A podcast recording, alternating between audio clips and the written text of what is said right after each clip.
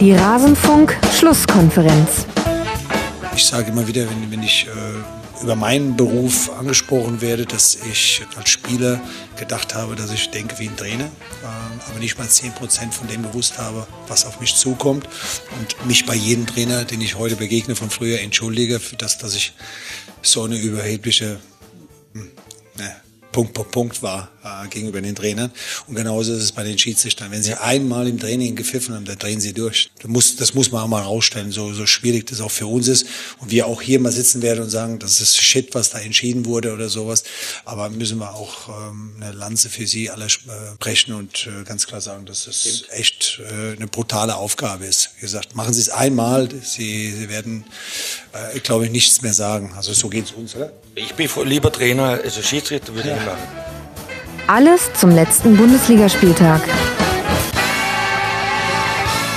Ja, das waren doch mal interessante Einblicke von Bruno Labbadia und dann auch ein bisschen von Christian Streich nach der Partie Freiburg gegen Wolfsburg auf der Pressekonferenz und damit hallo und herzlich willkommen zu dieser 212. Rasenfunk-Schlusskonferenz und ich begrüße heute nicht in den Rasenfunk-Studios, sondern im Rasenfunk Living Room. Ich hoffe, es fühlt sich entsprechend angenehm an. Zwei Gäste und zwar zum einen zu meiner linken Jonas Friedrich. Servus Jonas. Hello. Sehr schön, dass du mal hier bist und wir nicht über WLAN miteinander kommunizieren. Knack, soll ich das Knacken simulieren? Das fehlt mir fast schon. Ja, du kannst ja später vielleicht so aus Nostalgie noch den einen oder anderen Aussetzer mit einbauen. Und dann musst du mir wieder deine lokale Spur hochladen.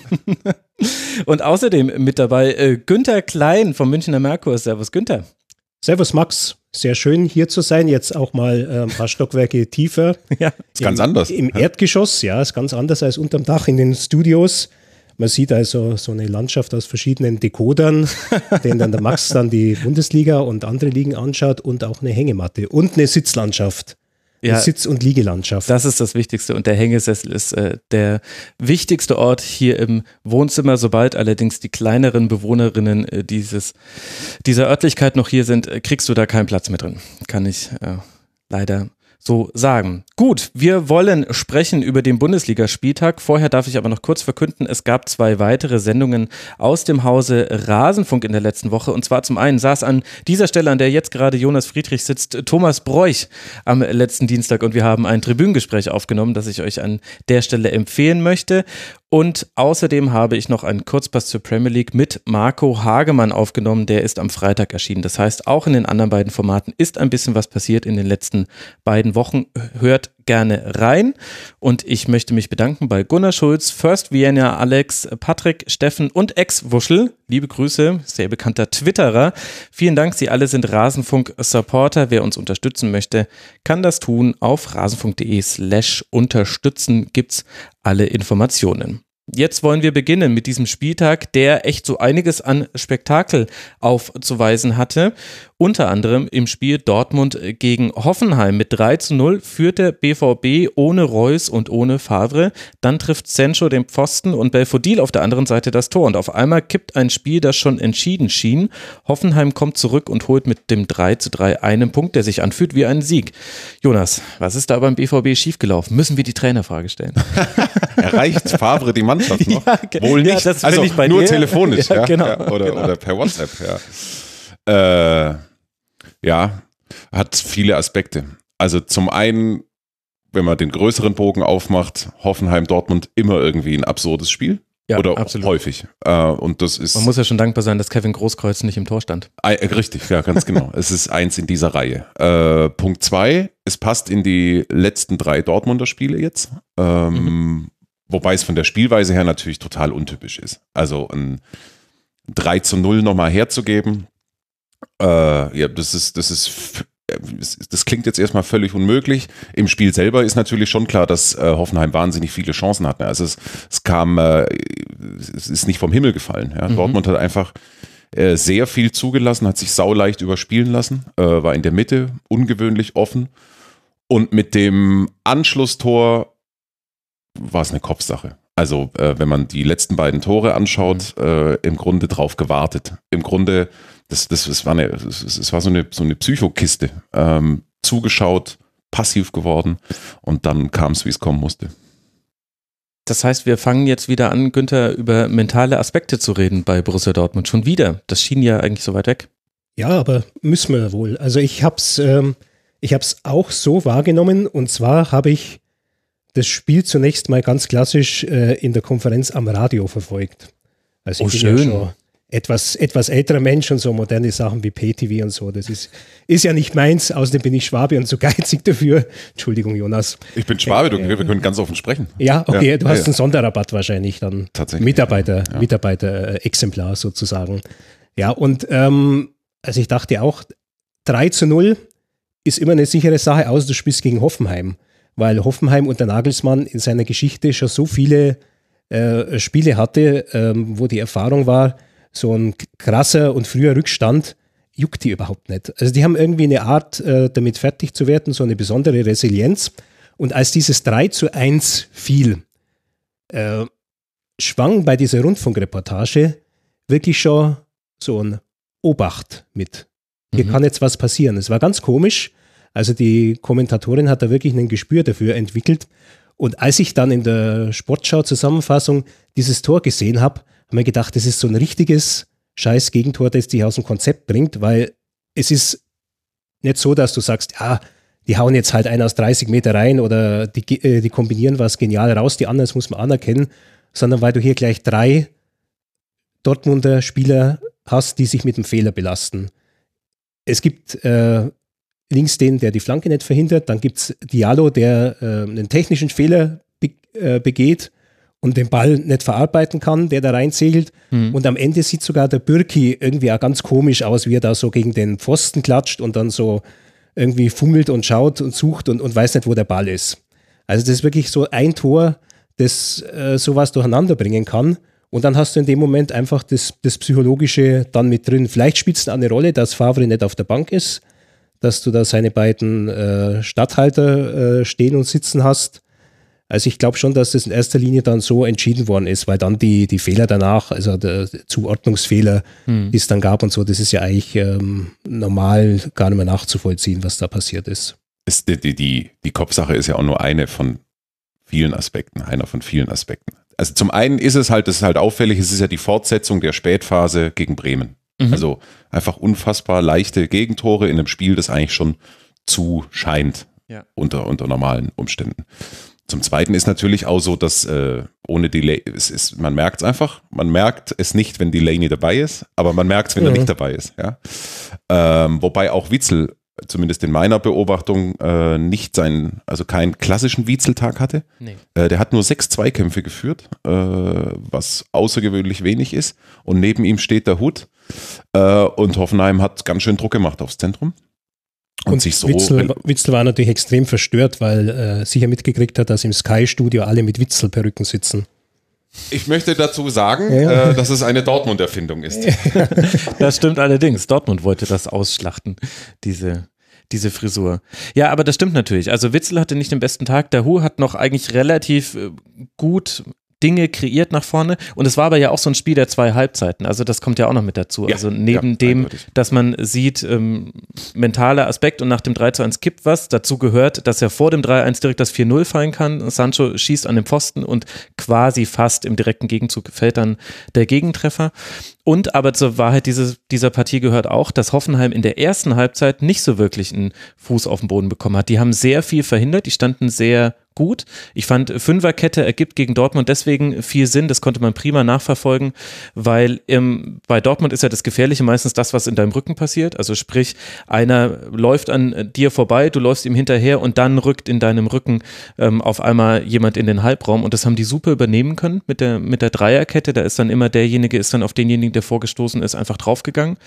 Und dann waren es zwei Momente, die Dortmund hatte, die Hoffenheim in in Rückstand gebracht haben. Das eine war so ein einstudiertes Ding, also ist lustig, beim 1-0 von Sancho macht Witzel genau den gleichen Laufweg, nur er bekommt den Ball nicht. Also sprich, du spielst den Ball vorm 16er ähm, quer und gehst dann diagonal in den 16er und kriegst den Doppelpass und er kriegt den nicht, weil Sancho sich umdreht und genau dasselbe macht und dann das Tor trifft. Und das 2-0 war halt eine Umschaltsituation, wo Hoffenheim ein bisschen schläfrig war. Es war gar nicht mal so gut gespielt eigentlich, ja. Ja, ja, Ja. also das War war verteidigbar. Vor allem, sie hatten es eigentlich auf der Platte. Also es gab vorher zwei, drei Situationen, wo sie das taktische Foul gezogen haben oder so aggressiv in der Zweikampfführung waren, dass sie den Konter unterbunden haben, den Dortmunder, weil sie schon wussten, was da auf sie zurollt. Also das war ein bisschen naiv oder hatten einen schlechten Moment in der Sekunde. Und dann finde ich es aber echt interessant, dass Nagelsmann anscheinend ein Trainer ist, dass so erste Halbzeiten nicht ganz perfekt laufen. Das hatten wir jetzt schon häufiger bei Hoffenheim. Aber wie die dann in der zweiten Halbzeit rauskommen, das unterscheidet sich immer. Und er schreckt dann auch nicht davor zurück, äh, zweimal zu wechseln. Geiger und Belfodil hat er gebracht, ist natürlich auch perfekt aufgegangen. Geiger, beide. sehr gutes Spiel. Ja, absolut. Ja. Auch die Standards total wichtig, wie gut die kamen einfach. Aber auch die ganze Ausrichtung war ähnlich wie zum Beispiel zum Bayern-Spiel, dass sie dann in der zweiten Halbzeit viel, viel offensiver angelaufen haben. Und damit kam dann Dortmund tatsächlich weniger gut zurecht. Sie hatten zwar dann auch ihre Chancen und dann war es ein bisschen Pech, dass das so eine Eigendynamik entwickelt. Aber du hast gesehen, sehen, wenn du Dortmund sehr gut organisiert auf den Füßen stehst, dann kannst du damit auch was erreichen.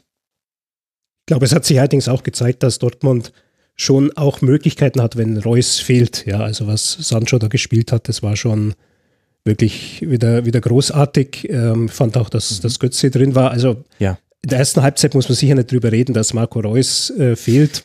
Und ähm, es war jetzt auch äh, nach dem Spiel auch gar nicht das Thema, sondern eher, dass dann, äh, als Delaney dann draußen war, sich da gewisse Lücken dann äh, aufgetan haben. Also ich sehe da jetzt für, für Dortmund nicht ausschließlich schwarz aufgrund dieses Ergebnisses, ja, ähm, sondern ist vielleicht für die ein ganz guter Nasenstüber, ja, dass, dass sie sehen, es äh, geht nicht von selbst und sie müssen da in der Bundesliga achtsam bleiben, ja, mhm. obwohl äh, die Bayern ein Stück weg sind und, und, und Gladbach ja auch äh, nicht näher gekommen ist. Ja, aber also ich habe jetzt keine großen Sorgen um Dortmund. Ja, es ist halt eine doofe Woche. Also ja. in Frankfurt mhm. eher unglücklich, würde ich ja sagen. Äh, nur diesen Punkt. Da waren sie eigentlich, also da sind sie an der Chancenverwertung gescheitert. Mhm. Bremen darf eigentlich nicht passieren. Also in einem K.O.-Spiel, wenn du es wenn du schon so weit bist, äh, dann so einfache Gegentore zuzulassen. Bremen, würde ich sagen, ist das eigentliche Problem. Hoffenheim liegt ihnen irgendwie auch nicht. Also es ist jetzt, äh, macht jetzt, hat jetzt natürlich, es gibt natürlich diesen Zusammenhang nicht, aber äh, irgendwie Hoffenheim in Dortmund und auch umgekehrt immer irgendwie komisch. Und ja, so, so, das ist der, der große Gesamtbogen zwischen BVB und, und der TSG. Sie hätten es 2013 selber erledigen können. ja. Aber dann wäre Hoffenheim schon lange wieder da. Meinst du? Ja, die wären doch sofort wieder. Ja, wahrscheinlich schon. Also wenn es wenn, beim Club eine Garantie gäbe, dass er sofort wiederkommt, nachdem er abgestiegen ist, dann wäre es Hoffenheim, weil ja da die Strukturen so gefestigt sind mittlerweile mit dem ganzen Nachwuchs. Dann packen die das mit der jungen Mannschaft an, steigen sofort wieder auf und spielen dann äh, mit dieser jungen Mannschaft wahrscheinlich sofort wieder Richtung Europa League Plätze. Ja, wahrscheinlich. Da hat er gerade mögliche Zukunftsszenarien bei dir zerstört, der Günther.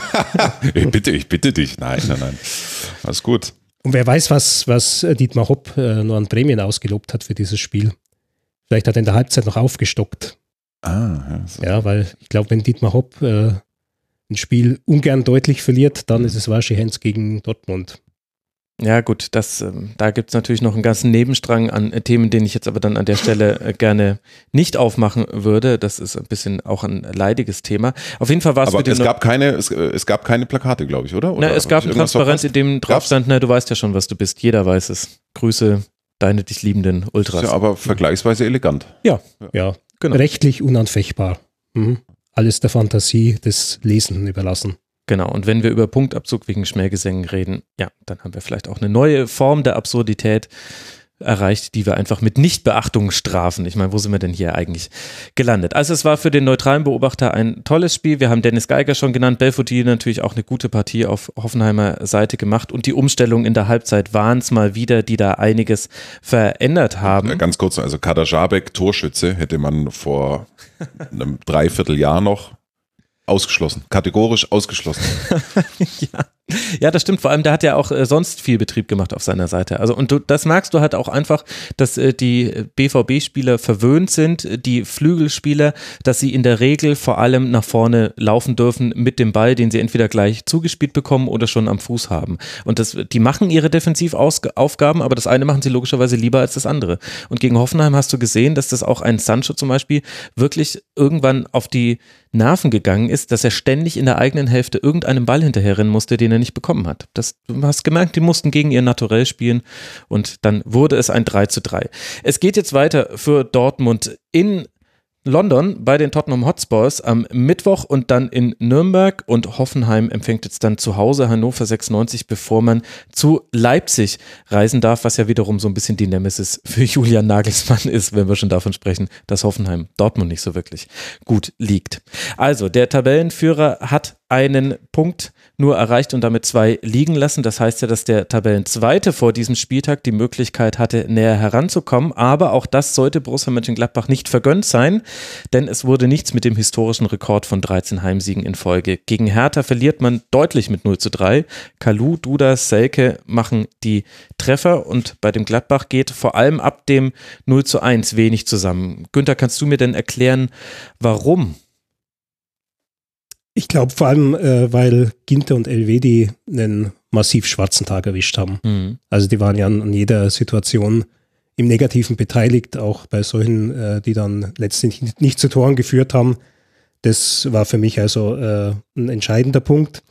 Dann äh, neben Selke würde ich äh, Mittelstädt hervorheben. Mhm. Bei der Hertha, der unglaublich viel in wertvollen Räumen unterwegs war äh, der die Konter eingeleitet hat, der abgefangen hat. Also wahrscheinlich sein, sein bisher bestes Spiel, sein wirkungsvollstes für Hertha. Und Selke, ähm, sie ist ja hinterher, es war dann sein hundertstes Bundesligaspiel ähm, und sein 25. Tor, muss ich sagen, für einen jungen Spieler auch schon eine ganz ordentliche Quote. Also jemand, der auch schon eine beträchtliche Verletzungsgeschichte hinter sich hat. Ähm, ja. Und so ein bisschen. Ist, ist er gut dabei. Und welche Rolle spielen deiner Meinung nach die, die Einzelleistungen in dieser Partie? Also es war ja schon auffällig, dass bis zum 0 zu 1 Gladbach die besseren Chancen hatte. Mhm. Gerade Lang hat eigentlich da also schon viel Möglichkeit, das 1 zu 0 zu erzielen. Das ja. war eben nicht mhm. vergönnt. Und dann gibt's eben dieses eine wahnwitzige Solo von Kalu und mhm. irgendwie schien das dann Gladbach aus dem Spiel genommen zu haben und dann das 0 zu 2 mit diesem Laufduell zwischen Selke und Ginter noch, ja, noch das, offensichtlicher. Das war, genau, das war das noch offensichtlichere, weil dieses Laufduell ging ja fast über das ganze Feld. Ja. Und es war so ein Stop and Go. Ja, also der war dann vorbei, Selke war vorbei, dann war Ginter fast wieder dran. Dann gab es so ein kurzes Stocken in der Bewegung. So, jetzt fangen wir nochmal von vorne an, jetzt spiele ich dich nochmal aus. Und wie er dann auf Höhe der Torauslinie nochmal vorgeführt haben. Dann mit, mit, diesem, mit diesem Pass nach innen, das war schon einfach krass. Ich glaube, dass wirklich viel einfach über die Duelle gegangen ist mhm. in diesem Spiel. Ja, weil die ähm, sonst die Mannschaftswerte waren, ich muss jetzt mal nachschlagen, waren wahrscheinlich dann doch wieder eher zugunsten von, von München-Gladbach. Genau, also Würde viel Ballbesitz. mal sagen, ja. Mhm. Allerdings nicht so viel draus kreiert. Also das ja, ist mir ja. noch aufgefallen. Ich konnte es leider nicht über 90 Minuten sehen. Gut, im Nachhinein bin ich froh, denn ich hätte 31 Flanken von Gladbach gesehen. Ja. Von denen alle rausgeköpft wurden, weil da halt einfach auch wirklich eine super Dreierreihe hinten drin stand mit Stark, Rekik und Tore Nariga. Also Gladbach hatte viel Ballbesitz, hat es aber irgendwie nicht so gespielt wie sonst. Ja. Also nicht mit der gleichen Ruhe, nicht mit der gleichen Zielstrebigkeit in den Strafraum rein, kaum Abschlüsse im Strafraum. Ja, bis zur 30. schon oder bis zur. Genau, 25. genau, ab dem, ne? ab dem 0 zu 1, genau, meinte ich jetzt. Ich würde halt sagen, das ist also auch hier ist, äh, man, auch da muss man ja das ein bisschen aufdröseln. Ich glaube schon, dass äh, das so ein Sieg war, bei, bei dem Gladbach zum Verhängnis wurde. Moment, das war doch anders besprochen. So. das stand doch, das hatten wir doch anders im Drehbuch. Also ja. ich meine, all, uh, all things were set für den Rekord mhm. und da, ich, du kannst dich nicht davon frei machen. Und natürlich äh, auch die Vorwoche und die tabellarische Platzierung. Und du kannst hunderttausendmal sagen, äh, wir gucken nur von Spiel zu Spiel und versuchen bei uns zu bleiben.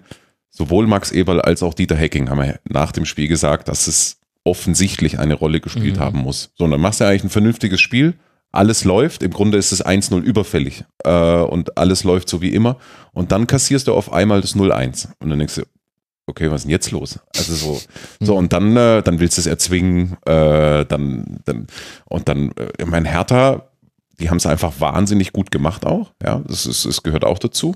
Spielen bislang stabiles Jahr, äh, 2019, würde ich sagen.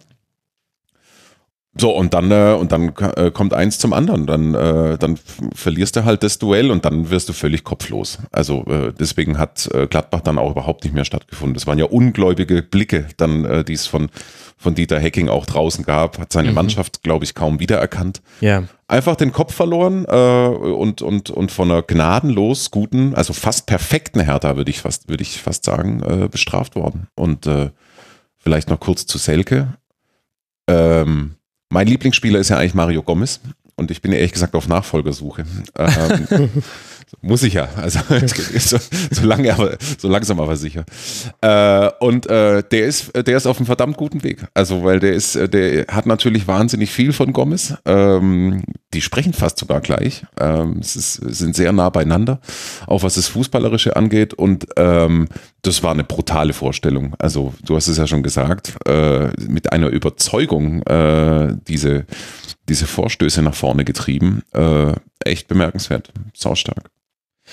Ja, man hat auch gesehen, dass bei Hertha ein bisschen was anders im Spiel ist, wenn nur Selke spielt und nicht Selke neben Ibišević. Ähm, Sie haben sich gerade am Anfang relativ häufig noch mit langen Bällen äh, versucht zu befreien, weil Gladbach da auch relativ hoch angelaufen ist und da war Selke eigentlich immer so das Ziel des langen Balles und hat es in dem Fall auch wirklich relativ gut geschafft, äh, die ordentlich zu verarbeiten. Ich weiß nicht, ob ich ihn mit Gomez gleichsetzen würde, ehrlich gesagt. Ich sehe da noch äh, Unterschiede in, in der Körpersprache, in der Erwartungshaltung an sich selbst. Ich, ich bin bei Selke immer noch nicht, äh, I'm not convinced, Mr. President. Ich bin total convinced. Echt?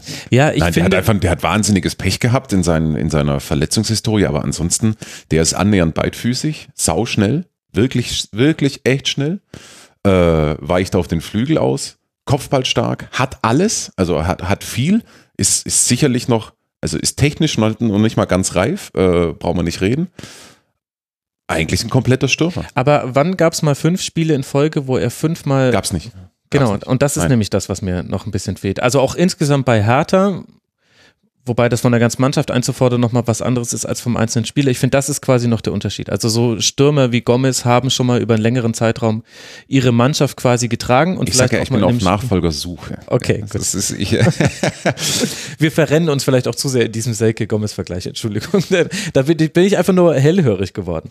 Aber auf jeden Fall für Hertha auch ein gutes Signal mal zu sehen, dass es auch nicht nur an Grujic hängt, ob sie jetzt eine gute Partie machen oder eine weniger gute. Es war, hatte halt viel mit Einzelaktionen zu tun, aber wenn die so ausgehen wie jetzt in dem Spiel, dann soll so ein 3 zu 0 vielleicht auch sein. Ich finde jetzt so, der Lackmustest wird jetzt ein bisschen dann das Heimspiel gegen Werder. Denn wenn Hertha weiter so spielt wie auch in der Hinserie, dann wird das jetzt, dann werden sie es wahrscheinlich nicht schaffen, da ähnlich überzeugend zu spielen. Und sie haben einen starken Gegner da vor sich. Und wenn sie jetzt aber da jetzt was mitnehmen und auch vielleicht auch mit dieser wiederformierten Fünferkette, das ist ja die vom Saisonbeginn mit Torunariga, Stark und Rekik, ähm, es auch schaffen gegen Werder auch ein, ein gutes Ergebnis zu erzielen, nicht nur ein gutes Spiel zu machen, dann könnte sich vielleicht was, was drehen. Ich traue Hertha ehrlich gesagt immer noch nicht so Ist, ist ja auch total schwierig. Aber ich meine, die, ist, letztlich, wenn sie eine ähnliche Hinrunde spielen nochmal, dann haben sie ja schon gewonnen. Also wenn sie nicht komplett abrauchen in der Rückrunde, sind sie ja schon über Erwartung Erwartung, und äh, also über, über dem, äh, was wünschenswert wäre für Hertha BSC. Die haben gut aus, die haben gut, echt gut ausgesehen, auswärts in Nürnberg, Schalke unentschieden. Mhm. Wolfsburg habe ich nicht gesehen, das Spiel, aber im, im Ergebnis natürlich nicht so gut Ja. äh, zu Hause. Deswegen ist Bremen jetzt natürlich wichtig, weil auswärts ist schön, äh, aber entscheidend ist natürlich daheim. Ja, und gute Nachricht, dass sich jetzt mit Klünter eine weitere Option zu etablieren Mhm. scheint. Also nach dem Spiel gegen Bayern, DFB-Pokal, wo er auch schon eine ordentliche Partie gemacht hat, war das jetzt gegen Gladbach nach allem, was ich so gelesen habe und erkennen konnte in der Zusammenfassung, auch ein gutes Spiel. War, glaube ich, erst sein zweites jetzt für Hertha.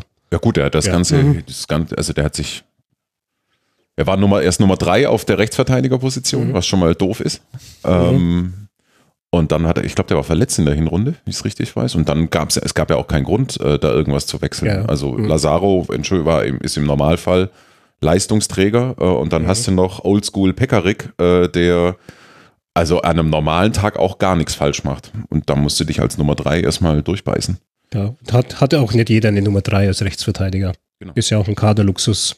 Absolut. Der absolut. FC Augsburg, Der war ja so er auch später nicht- kommt, also- der hätte gerne Nummer 3 noch, eine richtige. Zum Beispiel, ja. Mhm. Also, aber es ist ja so auch nicht geplant gewesen von Hertha. Mhm. Also Lazaro war ja so eine Art, ich will nicht sagen Zufall, aber äh, das war so nicht geplant. dass der rechts spielt.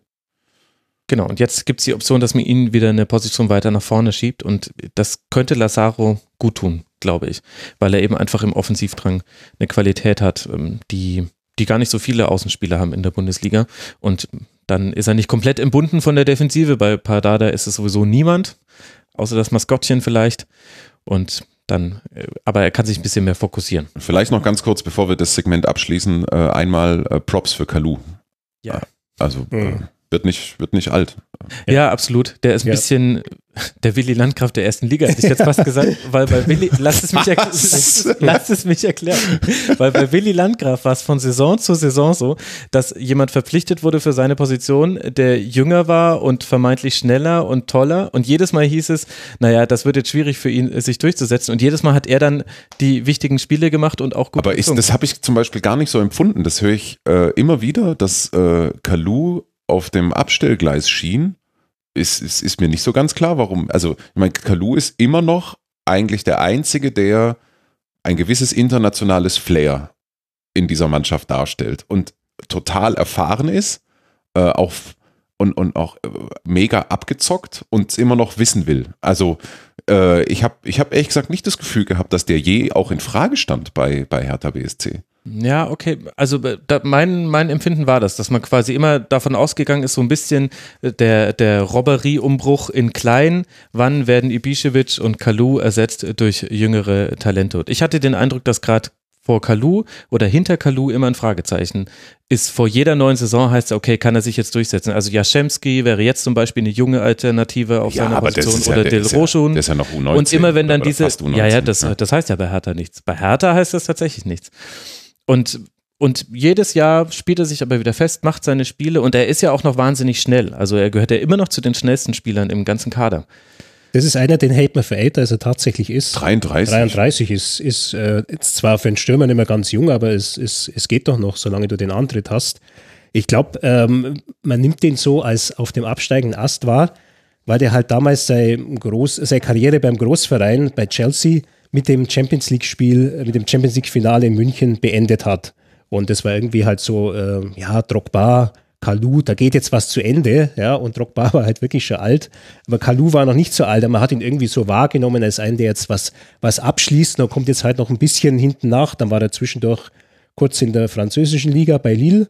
Und dann, äh, ja, toll, kriegt Hertha so einen Namen, aber da ist man halt auch, m- man hegt sofort einen Verdacht, wenn Hertha so einen kriegt, dann kann mit dem was nicht stimmen. Ja, dann hat er irgendwie eine, eine äh, geheime Knieverletzung oder irgendwas oder der ist schon so ein halber Invalide und der will dann nur noch mal abkassieren.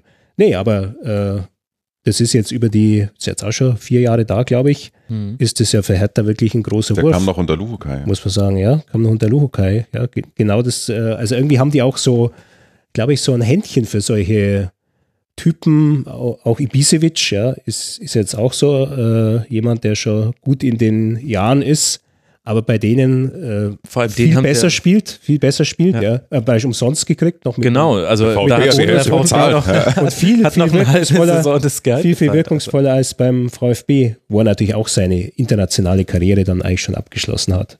So wie Kalu bei Chelsea. Wenn du vom VfB weggehst, dann ist so, es ja ein Zeichen danach kommt, kommt nicht auf, mehr viel. Okay. Ja.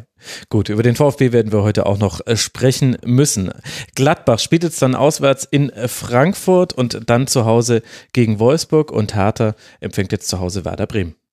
Wir gehen weiter in der Tabelle und können dann über den Tabellendritten vor diesem Spieltag sprechen, der jetzt äh, der Tabellenzweite ist, nämlich äh, der FC Bayern München. Die konnten die Vorlage nutzen, die Dortmund gegeben hat und zu Hause gegen Schalke 04 gewinnen mit 3 zu 1. Allein Robert Lewandowski hatte Chancen für mehr als ein Tor, allerdings stand auch die Defensive mal wieder nicht sattelfest. Kutucu glich zwischenzeitlich aus und zwei der drei Tore legte Schalke quasi auf, Jonas. Was uns zur Frage führt, ja, wo steht der FC Bayern? Oh, keine neuen Erkenntnisse, oder?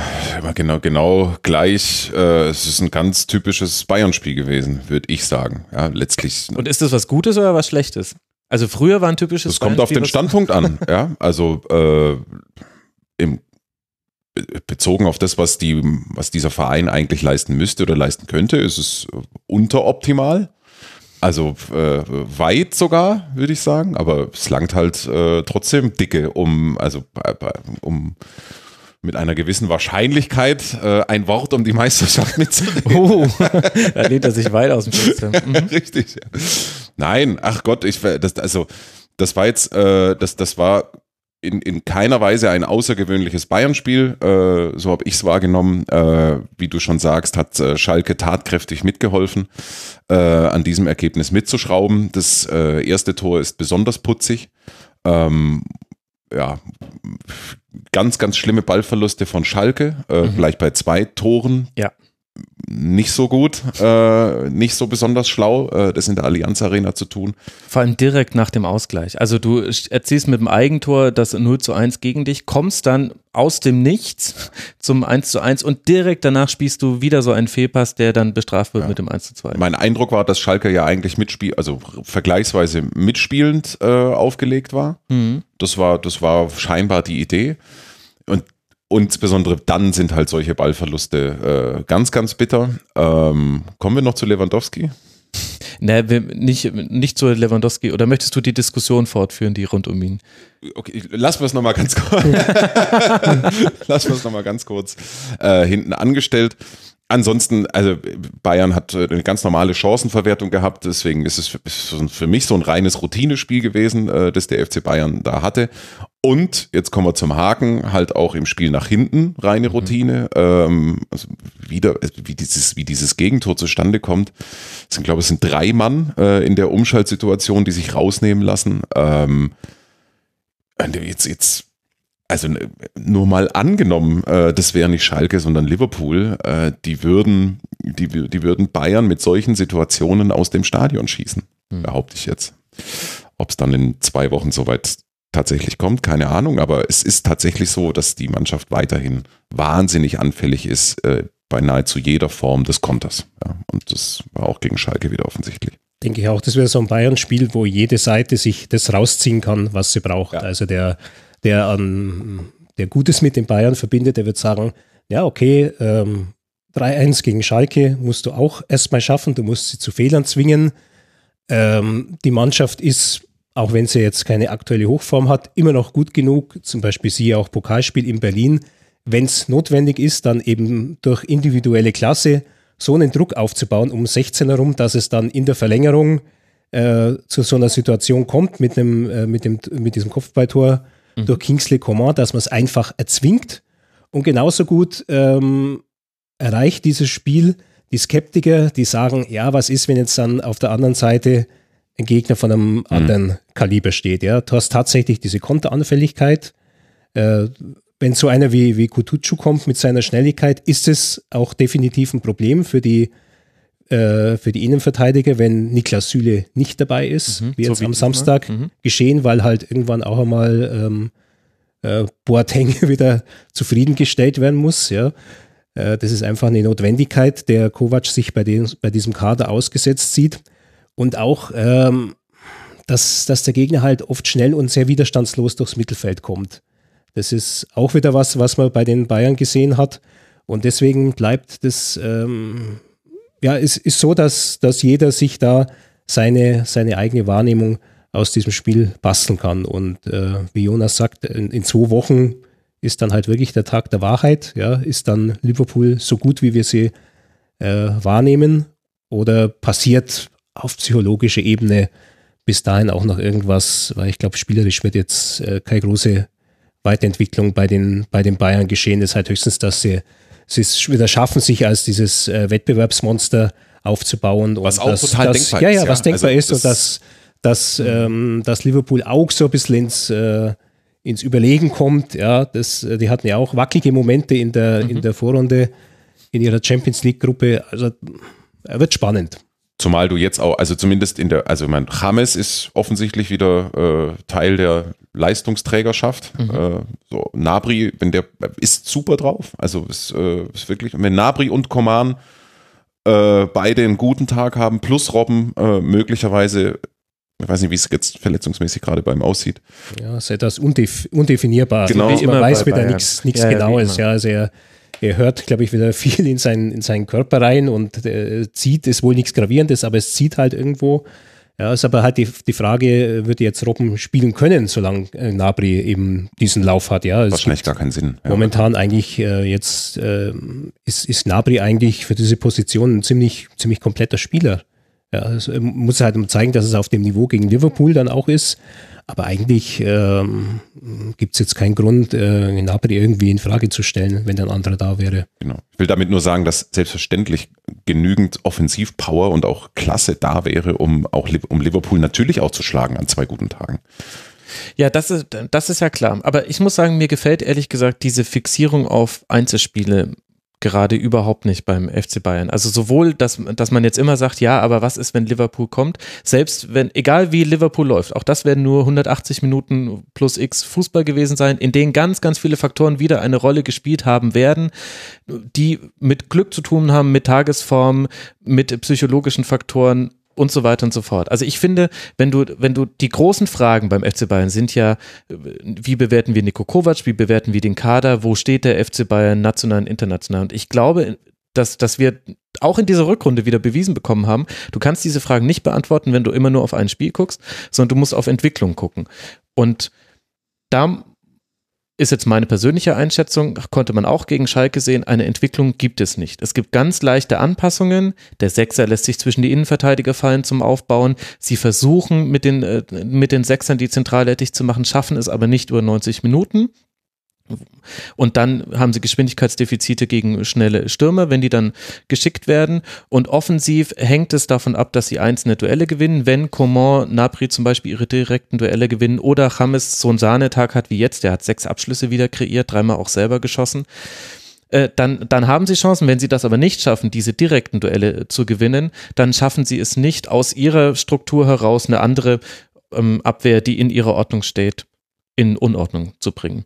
Und und ich würde irgendwie viel lieber darüber sprechen, über diese, über diese großen Linien, als über diese, diese Einzelbewertung von Spielen, weil ich das Gefühl habe, dass wir da seit Spieltag Nummer 5, 6, 7 immer die gleichen Sachen sagen. Nur minimal noch verändert mit äh, welcher Spieler gerade. Nein, ich finde schon, dass es, nee, ich finde schon, dass, also ich weiß, was du meinst, aber ich finde, dass es schon, es ist eine Mannschaft geworden, finde ich, hm. im Lauf der Saison. Also nach diesem bisschen, bisschen, ist ein bisschen diffus, wo dieser Punkt ist, mhm. aber da in etwa äh, geht es los. Ich finde schon, dass ein wesentlicher Unterschied zwischen den, den, Anfangszeiten dieser Saison und den Jetztzeiten ist, dass es grundsätzlich eine Mannschaft ist, die Rückschläge wegstecken kann. Äh, Berlin jetzt Beispiel, oder die es dann halt im Zweifel auch erzwingen kann. Mhm. Berlin ähm, als, als Beispiel genannt.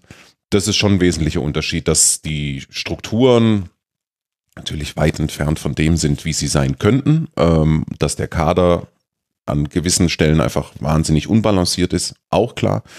Deswegen ist es äh, insgesamt eine Übergangssaison, so oder so, mhm. ähm, ja, mit, mit offenem Ausgang. So, und bevor wir dann noch kurz äh, drüber sprechen wollen, welche Entwicklung wir bei Schalke sehen können, darfst du jetzt was zu Lewandowski sagen, wenn du möchtest. Ja, also jetzt, jetzt sitze ich ja hier blöderweise, was heißt blöd? Ich bin ja auch bei Sky beschäftigt. Äh, normalerweise äh, feiere ich alles ab, was Didi Hamann sagt. In dem Punkt sehe ich es anders. Äh, mir ist nicht klar, wie er auf die Lewandowski-Schwäche kommt. Ähm, mir wäre auch neu, dass Robert Lewandowski als äh, totaler Mannschaftsspieler verpflichtet worden wäre, sondern ich würde sogar zu der These äh, greifen, dass äh, dieser durchaus, sagen wir mal, gelebte Egoismus von ihm äh, ein, ein, Teil seiner Stärke und seines Gesamtpakets ist. Das ist ein wahnsinnig erfolgsbesessener Typ, der beleidigt ist, wenn er im Kampf um die Torschützenkanone äh, nicht die nötige Unterstützung kriegt, aber genau das macht ihn aus. So, das ist ein Profi, äh, einer, einer der besten. Sag mir einen besseren Stürmer. Sag mir, oder sag mir ein paar bessere Stürmer. Es wird nicht viele geben in der Kategorie.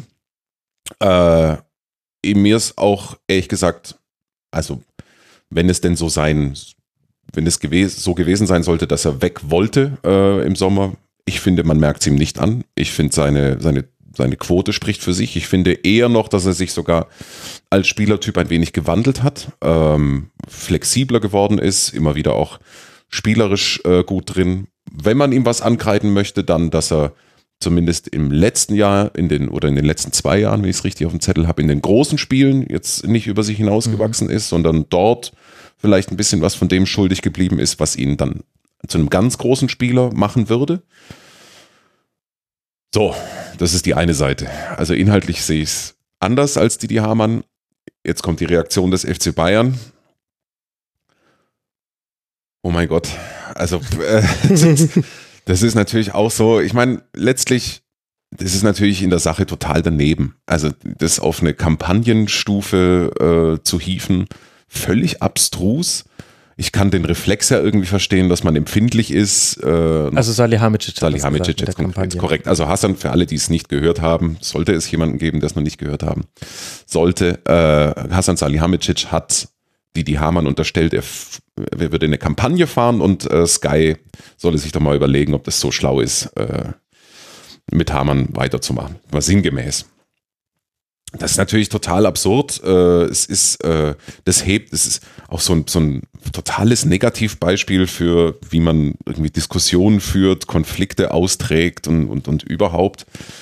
Äh, ist alles einfach eine Spur zu viel. Für Salihamidzic wahrscheinlich einfach die Gelegenheit, sich irgendwie zu profilieren, äh, auch auffällig dadurch, dass er wortgleich sein offensichtlich zuvor hingelegtes Statement kanalübergreifend äh, kundgetan hat, hat er sich mhm. sehr gut überlegt, was er da sagt. Das war nicht irgendwie aus der Lameng heraus ja, vielleicht von ihm auch sozusagen, wenn man es äh, positiv auslegen möchte, äh, will der FC Bayern jetzt irgendwie so eine Wagenburg-Mentalität aufbauen und Lewandowski beweisen, wie sehr man zu ihm steht. Aber alles in allem einfach eine total unerfreuliche Geschichte, wenn ich jetzt dann heute in der Bildzeitung die Überschrift lese, der Krieg zwischen dem FC Bayern und ja, äh, Robert. Ja, aber come on, was, what the fuck? Also es ist doch, es ist, äh, es ist, es lässt einen verzweifeln. Der Markus Bark, der ja auch ein häufiger Gast in dieser äh, Sendung ist, hat vorhin noch getwittert, wo warst du, als der Streit zwischen Salihamidzic und äh, Didi Hamann zur Staatsaffäre wurde? Ja. Ach, ja, ist, ist natürlich wie vieles im Fußball alles viel zu groß, zeigt, äh, dass die Bayern aus der Kritik auf ihre legendäre Pressekonferenz eigentlich wenig gelernt haben.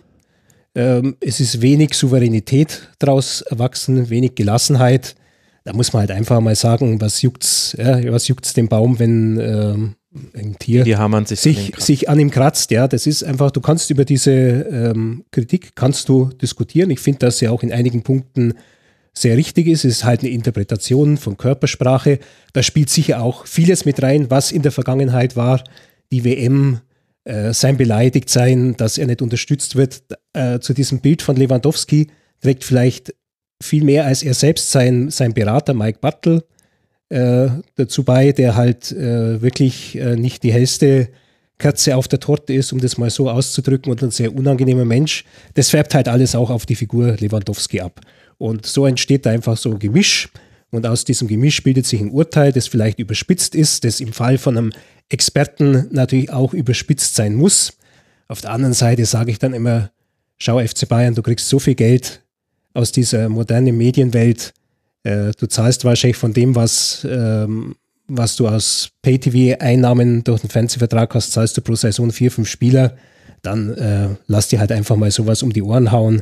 Part of the business. Ganz einfach. Und mach keine so große Geschichte draus. Also für mich ist es ehrlich gesagt München Tag und Nacht. Das ist für mich das also so wie die Debatte gerade geführt wird, hat sie so wenig mit dem Sportlichen zu tun, dass ich das auch völlig ausblenden kann. Ist mir auch total egal, wer da von dem Krieg oder sonst was erzählt. Wenn der Fußball möchte, kann er gerne so seine Diskussion führen.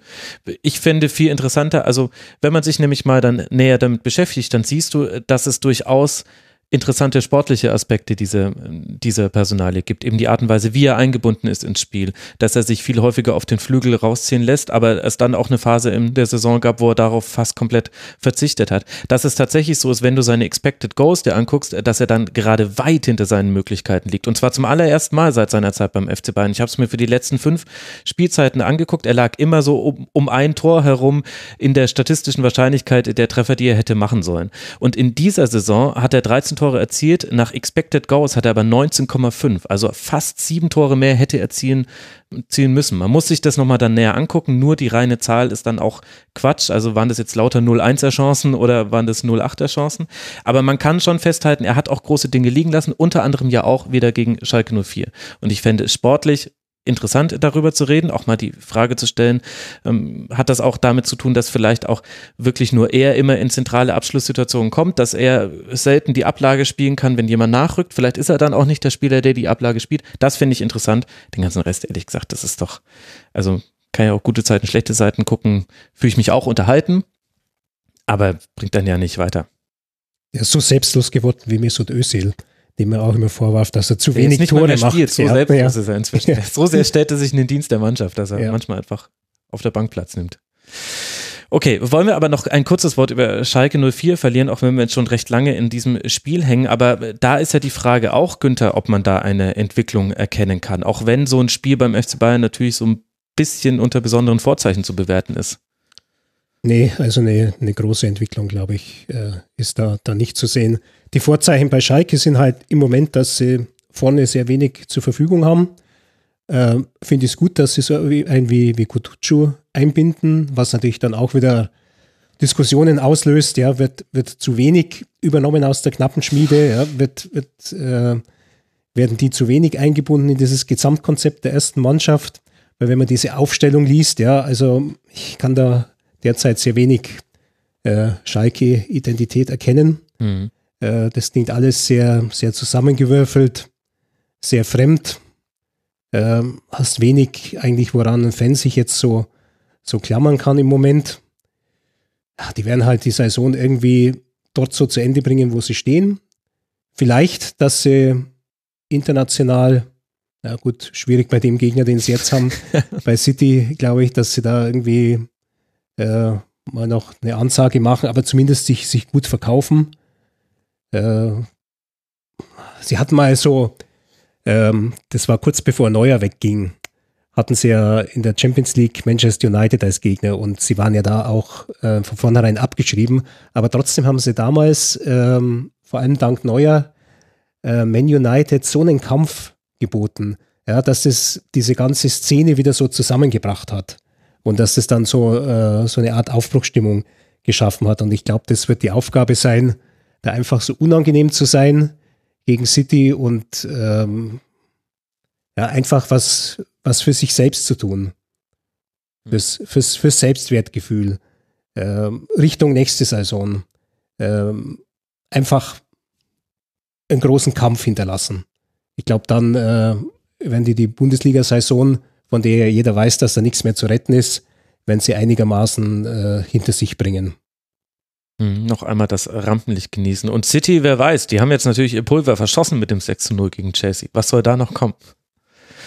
Ich finde es interessant, dass McKenny so ein bisschen der Schlüsselspieler bei Schalke 04 geworden ist. Also wenn wir über mögliche Identifikationsfiguren und auch sportlich relevante Figuren sprechen, dann ist es ja schon interessant, dass die erste Frage für für Domenico Tedesco immer zu sein scheint, okay, in welcher Rolle brauche ich McKenny für dieses Spiel? Muss er, soll er zweite Spitze spielen? Soll er versuchen, in Achterraum zu gehen? Soll er im Sechserraum spielen? Und das richtet sich dann nach dem Gegner aus und um McKenny herum formiert sich eine Mannschaft, was dann auch schon eine Bewertung des Rudi-Transfers und so weiter zulässt. Aber der ist so ein bisschen der eine Fixpunkt, der auch und in allen Rollen immer gute Spiele macht, also ganz selten mal so ein richtiges Durchhängerspiel hat.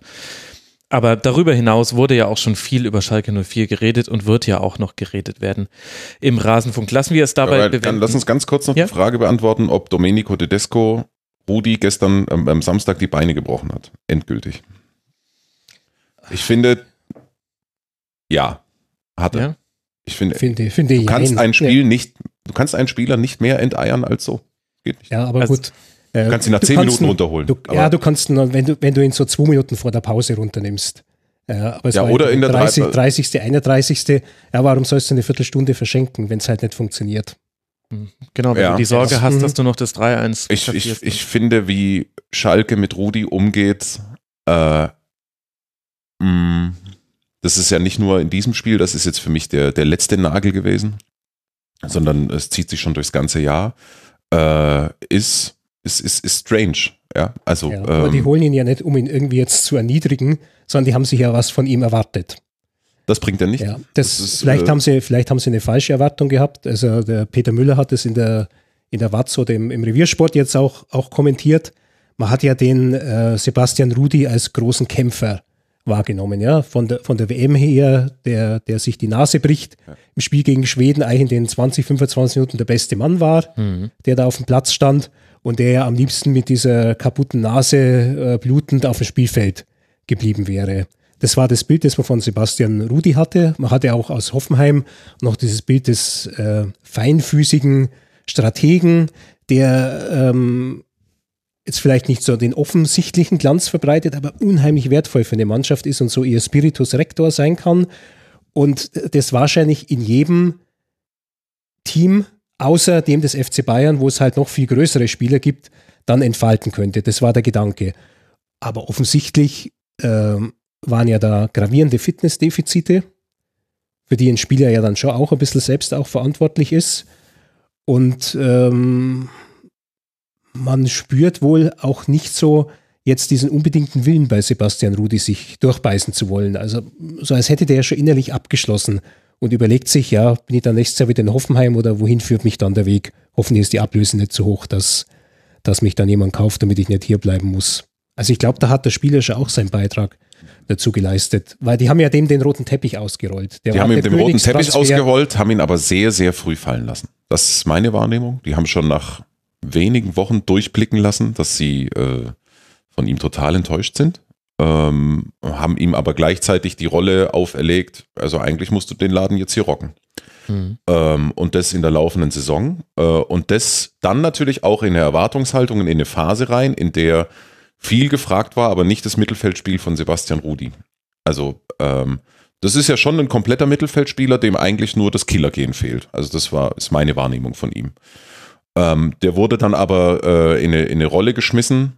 Die Rolle hat er natürlich tatsächlich nicht angenommen. Das, das muss er sich ankreiden lassen. Er hat, der ist, in, ist viel zu weit weg gewesen von seinen Gegenspielern und hat äh, wirklich ganz komisches Stellungsspiel manchmal gehabt und er war tatsächlich ein Unsicherheitsfaktor, also gegen den Ball. Das, das muss man sich ankreiden lassen. Das war jetzt auch beispielsweise im Heimspiel gegen, was war das?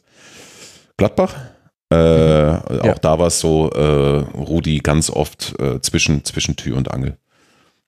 So, und jetzt ähm, kann man natürlich sagen, wenn die Idee ist, in, ähm, in München mitzuspielen, dann ist er natürlich der, äh, ja, wahrscheinlich die richtige Besetzung äh, für ihn oder für, für, für, für, für dieses Spiel.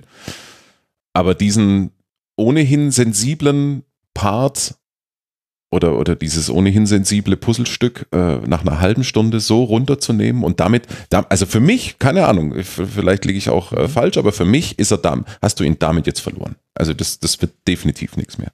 Ja, ich glaube, das ist die Frage, wie du dann halt danach mit ihm umgehst als Trainer, wie du ihm das erklärst. Es gibt ja immer wieder mal so, so mm, du, du, du bringst jemanden nach 70 Minuten und, und nimmst ihn in der 85. wieder raus, weil es die Taktik erfordert, weil du vielleicht irgendeinen Platzverweis hast, ist der Spieler immer unzufrieden. Oder ich habe jetzt äh, ähm, am Sonntagabend im Blickpunkt Sport war Olaf Thon zu Gast. Ja, der hat nochmal erzählt, dass er nach seinem guten Halbfinale bei der WM 90 im Finale ja nicht, nicht dabei war, dass Beckenbauer ihm das zwar erklärt hat, aber trotzdem war der sogar noch sauer in dem Moment, als er Weltmeister war und den Pokal hochgestemmt hat. Ja. Ich glaube, da ist dann einfach die Kommunikation entscheidend, dass der Trainer das genau erklärt, dann kann es da auch wieder weitergehen in, äh, nach, so einem, nach so einem Vorfall.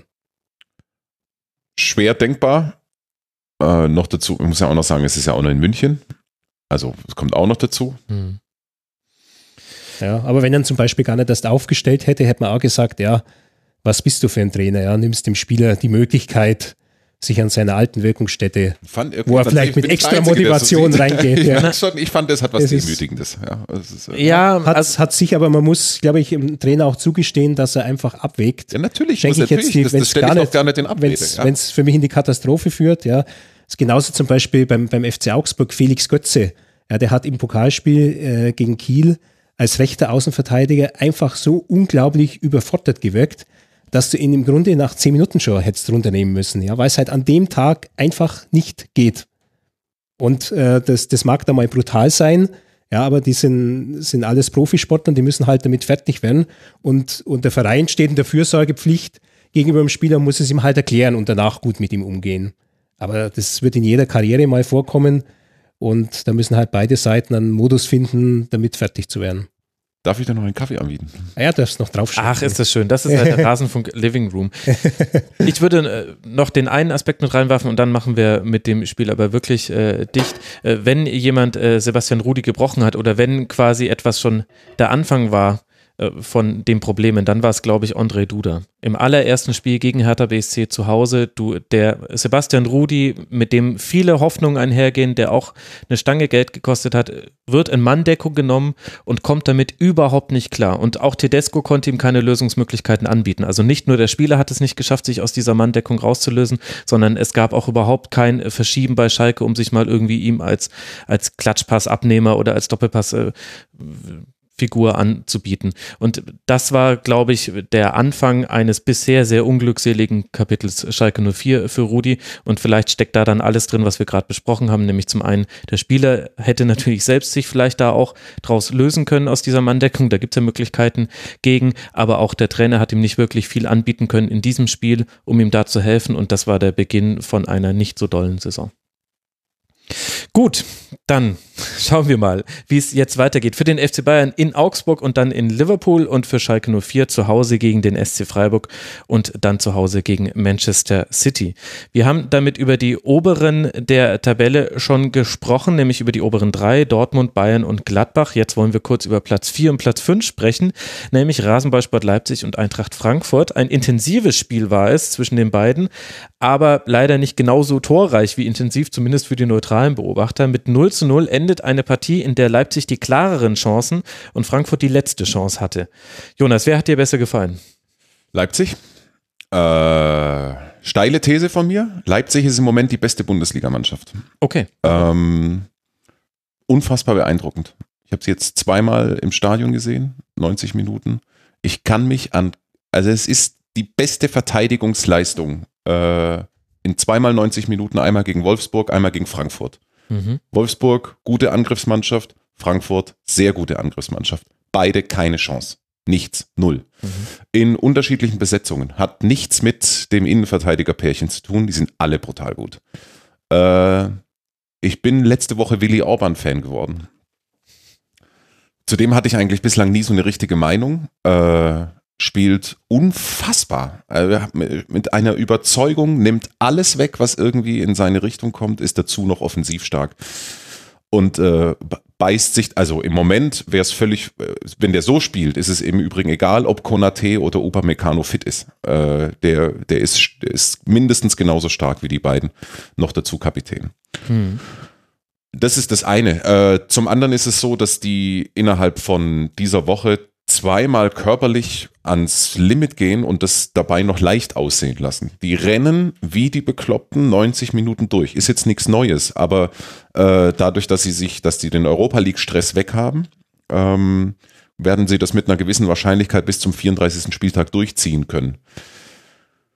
Fangen wir von hinten ganz kurz an. Torwart eh gut, also spielt eh eine saugute Saison. Die mhm. beiden Innenverteidiger sind, äh, egal in welcher Konfiguration verdammt gut. Die Außenverteidiger, äh, wenn sie so fit bleiben, äh, sind ja in, in beide Richtungen total wichtig. Sie haben jetzt zum ersten Mal mit Dreierkette gespielt nach ein paar Wochen wieder. Mukiele ist jetzt ein mhm. neues Element, äh, das man reinnehmen muss in die, in die Leipzig-Gleichung. Der das auch gut gemacht hat. Der es auch sehr gut gemacht hat mhm. sogar, ja. Ähm, Wobei ich jetzt in der Vorbereitung auf das Spiel auch gelernt habe, dass er in Montpellier quasi nichts anderes gespielt hat. Also den haben nur wir als Außenverteidiger wirklich wahrgenommen äh, ah. zuvor. Der hat mhm. in Montpellier äh, die ganze Zeit in der Dreierkette gespielt. Mhm.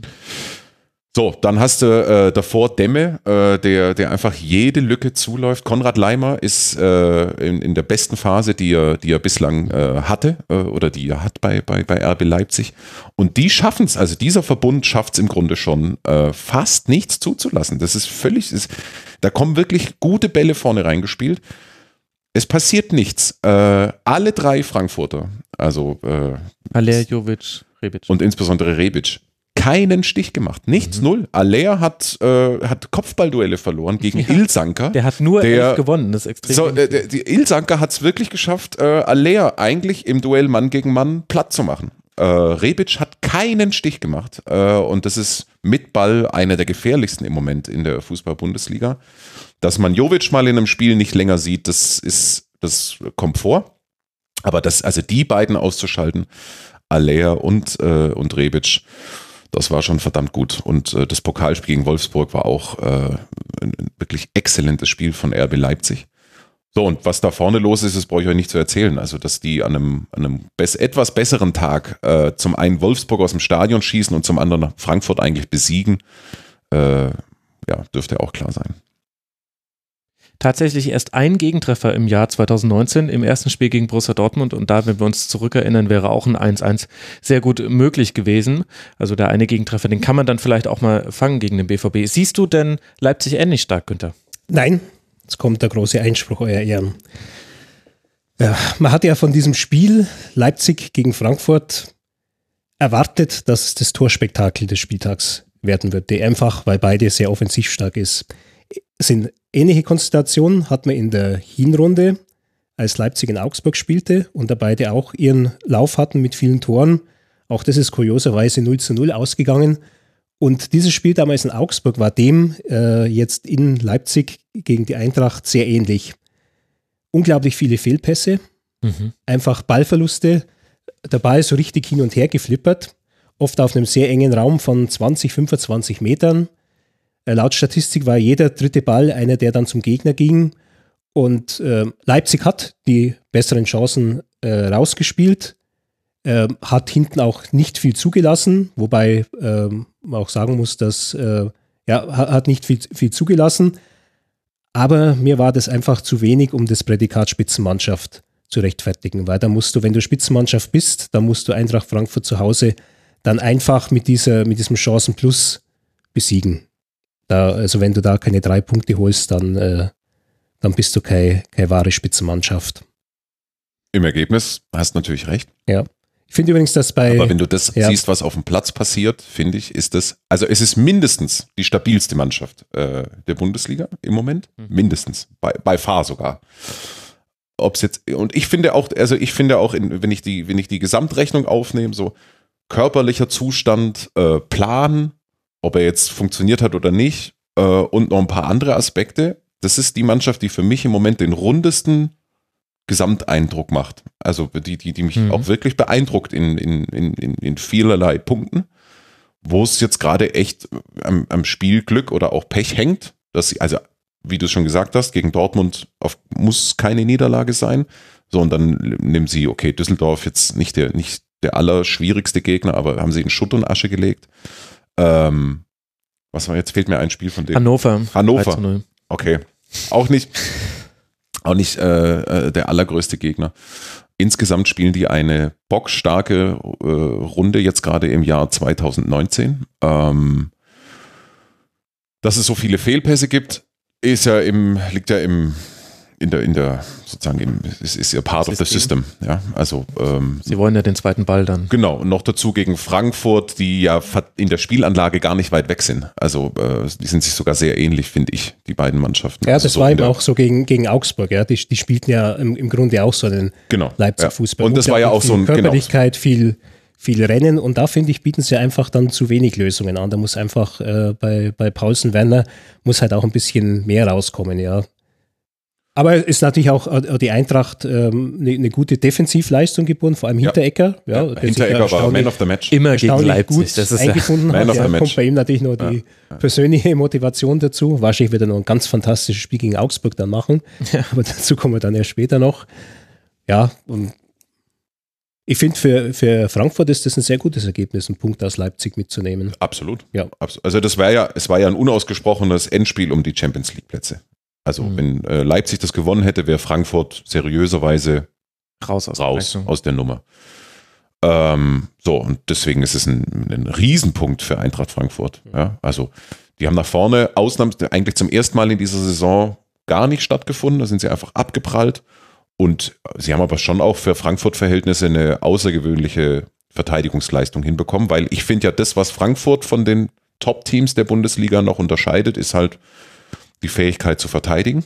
Mhm. Äh, sie haben schon, äh, also in, da finde ich, äh, gibt es schon noch Defizite und das war jetzt so das erste Sp oder eins der ersten Spiele, bei dem man sagt, okay, äh, da die Null zu halten, das ist, äh, das hat Größe. Ähm, deswegen ist es auf jeden Fall auch für, auch wenn ich sage, dass Leipzig das Ding eigentlich gewinnen muss, ist es auf jeden Fall äh, auch kein ganz unverdienter und mega wertvoller Punkt für, für Frankfurt. Klar. Und findest du das dann auch vertretbar, dass Eintracht im Prinzip seine komplette Spielanlage über Bord geworfen hat aus Angst vor dem Leipziger Pressing. Also die haben 104 lange Bälle gespielt. Das war nicht so geplant. Also das hat äh, Adi ja? Hütter nach dem Spiel auch gesagt. Das war nicht der Plan. Das beruhigt mich. Äh, letztlich, also natürlich war, natürlich wollten sie nicht so flach äh, äh durch die Mitte. Also ja, natürlich so flach durch wollten sie, hatten sie, war nicht der Plan, ins offene Messer zu laufen. Das ja. war nicht der Plan. Und natürlich hat Frankfurt eigentlich auch äh, mindestens mal mit Alea äh, plus den zwei Außen, äh, die, also Kostic mhm. äh, vor allen Dingen, äh, immer die Möglichkeit, äh, auch, auch anders zu eröffnen. Nur das hat überhaupt nicht geklappt. Also äh, die haben es probiert, das hat null funktioniert. Dafür war Leipzig einfach viel zu stark. und du hast Frankfurt auch die Verzweiflung angemerkt. Also die haben äh, in den ersten zehn Minuten diverse Dinge probiert, ging alles schief, Ball, Ball kam sofort wieder mhm. zurück. Ähm, ja, und, und so kam es dann zu einem also unfassbaren äh, Langpass-Festival. Ja. Ähm, ja, aber schlicht mangels Alternative. Ja, mehr hat Leipzig nicht zugelassen. Und Fändest du es dann gerechtfertigt, das dann da dann auf die Sechser zu gucken? Also Fernandes und Rode, ich fand gegen den Ball starkes Spiel gemacht. Auch Leipzig hatte ja nicht das Füllhorn an Chancen, auch wenn sie ein leichtes äh, Chancenplus hatten. Aber in der Spieleröffnung ist es halt, dann vielleicht eine andere Qualität, als man sie vielleicht in der letzten Saison manchmal noch mit Kevin Prince Boateng hatte. Und ja, es war jetzt noch nie so das Prunkstück von, von Eintracht Frankfurt aus, vom Sechser aus aufzubauen. Aber das fällt mir auf, dass Fernandes defensiv ein überragendes, äh, überragende Rückrunde bisher spielt aber mit dem Ball kommt meistens nur der, der ganz erwartbare Pass und ganz selten mal der Risikopass, der halt irgendwie vorne geht. Also du musst ja, Jovic taucht ja auch unter anderem deshalb so häufig ab, weil er in dieser Zehnerrolle nicht gefunden wird. Also kann man, hat zwei Seiten der Medaille, er bietet sich genug, nicht genug an. Die andere Seite der Medaille ist aber auch, der Risikoball auf Jovic wird ganz, ganz selten mal gespielt. Letztlich ist die Sechserposition, jetzt gehen wir mal in die Hinrunde, also vor Rode. Mhm. Rein nominell der Schwachpunkt von Frankfurt. Mhm. Weil du hast, äh, also Fernandes ist kein Spieler, der mit dem Ball äh, große strategische Fähigkeiten hat, auch technisch nicht. Der ist ein, ist ein mannschaftlich total wichtiger Spieler, der heimliche Kapitän. Also die, dieser Mann, nicht nur heimlich, sondern ja, ja genau. jetzt auch ah, ja, jetzt ohne auch. Abraham gerade, der echte Kapitän. Und de Guzman ist es auch nicht. Äh, der hat äh, super Qualitäten am, am, am, am, ruhenden Ball und ist gegen den Ball auch vernünftig, aber ist so die, in, in, und in dieser Besetzung haben sie ja, ich würde sagen, 80, 70, 80 Prozent der, mhm. äh, der Hinrunde bestritten. Jetzt ist es so, dass äh, Hütter Gacinovic nicht als Sechser sieht. Äh, diese Fähigkeit spricht er ihm mehr oder weniger ab. Den bringt er eigentlich nur offensiv. So, und dann bleibt noch Stendera, äh, der äh, einfach Fitness, äh, ja, der hat einfach wahnsinnige äh, Verletzungsprobleme gehabt und ist immer noch nicht bei diesem Level. Und deswegen war Rode so ein äh, zutiefst sinnvoller Transfer. Mhm. Für beide Seiten, die Dortmunder, weil mhm. sie nichts mit ihm anfangen können in der jetzigen Runde. Und für die Frankfurter, weil Rode zum einen, äh, Rode ist ja auch ein annähernd kompletter Mittelfeldspieler, der mit Abstand der beste Fußballer ist in dieser Mittelfeldkonfiguration, die wir da jetzt gerade hatten. Rode hat auch ein gutes Spiel gemacht, aber nochmal, ich meine, die Urfrage im Fußball ist ja immer, ist es die Stärke des Gegners mhm, oder, oder, die, eigene Schwäche? Ja. Ich bin mir bei diesem Spiel zu 100% sicher, dass es dass sich auch andere Mannschaften extrem schwer getan hätten, gegen dieses RB Leipzig Torchancen rauszuspielen. Mhm. Dann lassen wir es vielleicht auch so stehen. Sebastian Rudi könnte ja vielleicht noch ein interessanter Transfer für die Zukunft sein von Eintracht Frankfurt. Guter Punkt. Es geht jetzt dann weiter für Leipzig oder wolltest du noch was dringend ergänzen, Günther? Ich glaube, dass Rudi, wenn dann zu Leipzig geht. Die, also die, ja, äh, ja, Späßle. Ja, ja. Mhm. genau. War doch dieses große äh, Theater des Sommers, ja. Hat Leipzig jetzt, hat er Leipzig abgesagt, hat Leipzig ein Angebot gemacht. Ja, Wahnsinn. war unterhaltsam. Ach ja, schon wieder komplett vergessen. Wisst ihr noch, äh, erinnert ihr euch noch an diese lustigen drei Stunden, als man dachte, dass Seferovic zu Borussia Dortmund wechselt, weil ein Twitter-Video kassierte, wo er beim Golfen mit jemand zu einem, zu einem äh, Landsmann äh, sagt, äh, zu einem Moderator äh, BVB und das hat sich angehört wie BVB, aber er hat einfach nur irgend so ein, könnt ihr euch noch dran erinnern? Mir ist das am Wochenende Zum ersten Mal. Okay, also liebe Hörer und Ungläubig. Hörer, das, war, das waren lustige drei Stunden, weil man da tatsächlich kurz dachte, Haris Seferovic wäre der erste Transfer von Borussia Dortmund, weil er in irgendeinem Video, was im Internet aufgetaucht ist, äh, BVB sagt und er hat aber irgendwie einfach nur gesagt, oje, oje oder irgendwie sowas und das wurde falsch verstanden. Also liebe Hörerinnen und Hörer, ich irre mich da doch, glaube ich nicht. Ich hoffe, dass, dass ich da jetzt nichts äh, verhauen habe. Aber da musste ich irgendwie am Wochenende wie aus dem Nichts äh, tatsächlich unter der Dusche dran denken, was viele Fragen aufwirft, die ich nicht beantworten möchte an der Stelle. Aber es waren lustige drei Stunden, als man dachte, Haris Seferovic wechselt zu Borussia Dortmund. Interessantes Fanthema gibt es in Leipzig. Es Ja, geht, stimmt. Also Ja, ja. Äh, Das ist sowas wie Fankultur, total so Aufstand. Ja. Nee, also jetzt so für also es geht in der Sache um äh, einen Fanbeauftragten, der bei organisierten Fans sehr beliebt war und der äh, aus mir nicht bekannten Gründen äh, aber sozusagen freigestellt wurde. Und äh, aus diesem Tim Martin heißt Was- er, genau. Genau, und aus diesem, aus diesem, ich sag mal, Keim hat sich ein, ein, ein Ding entwickelt, das, äh, das echt ein Ding ist. Also ich meine, Fast wie beim richtigen Verein. also, Mit Mitgliedern und es so. war, es war, es war, also ich, äh, ich habe nach dem Spiel habe ich meine Sachen zusammengepackt und habe äh, andere Spiele geguckt, also äh, Ergebnisse und, mich so- und eine Viertelstunde später, also ich saß immer noch auf dem Platz, gucke ich hoch, und dann waren die immer noch da. Äh, also das waren locker Die haben so so eine Art Sitzstreik durchgeführt, habe genau, ich gelesen. 500, 600, nee, vielleicht, okay, vielleicht waren es zwei, ich, weiß, ich tue mich jetzt mit der Anzahl ein bisschen schwer. Das ist jetzt sehr unsafe. Aber mehrere hundert auf jeden Fall äh, Fans waren immer noch da und äh, wollten unbedingt Oliver Minzlaff sehen, äh, der äh, sozusagen als der, der, der Advocatus Diaboli dort jetzt irgendwie gilt. Ähm, es sind total überzeugte Fans, die, äh, wenn ich es richtig verstanden habe, mehr so aus dem Leipziger linksalternativen Spektrum kommen, äh, die da jetzt gerade Amok laufen in dieser Sache.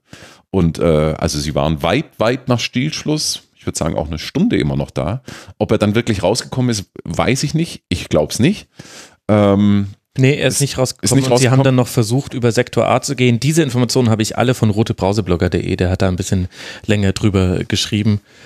Äh, also echt eine äh, aus, außergewöhnliche Nummer. Äh, so zum, ja, wie, wie du sagst, ja, fast wie bei einem richtigen Club. Ja.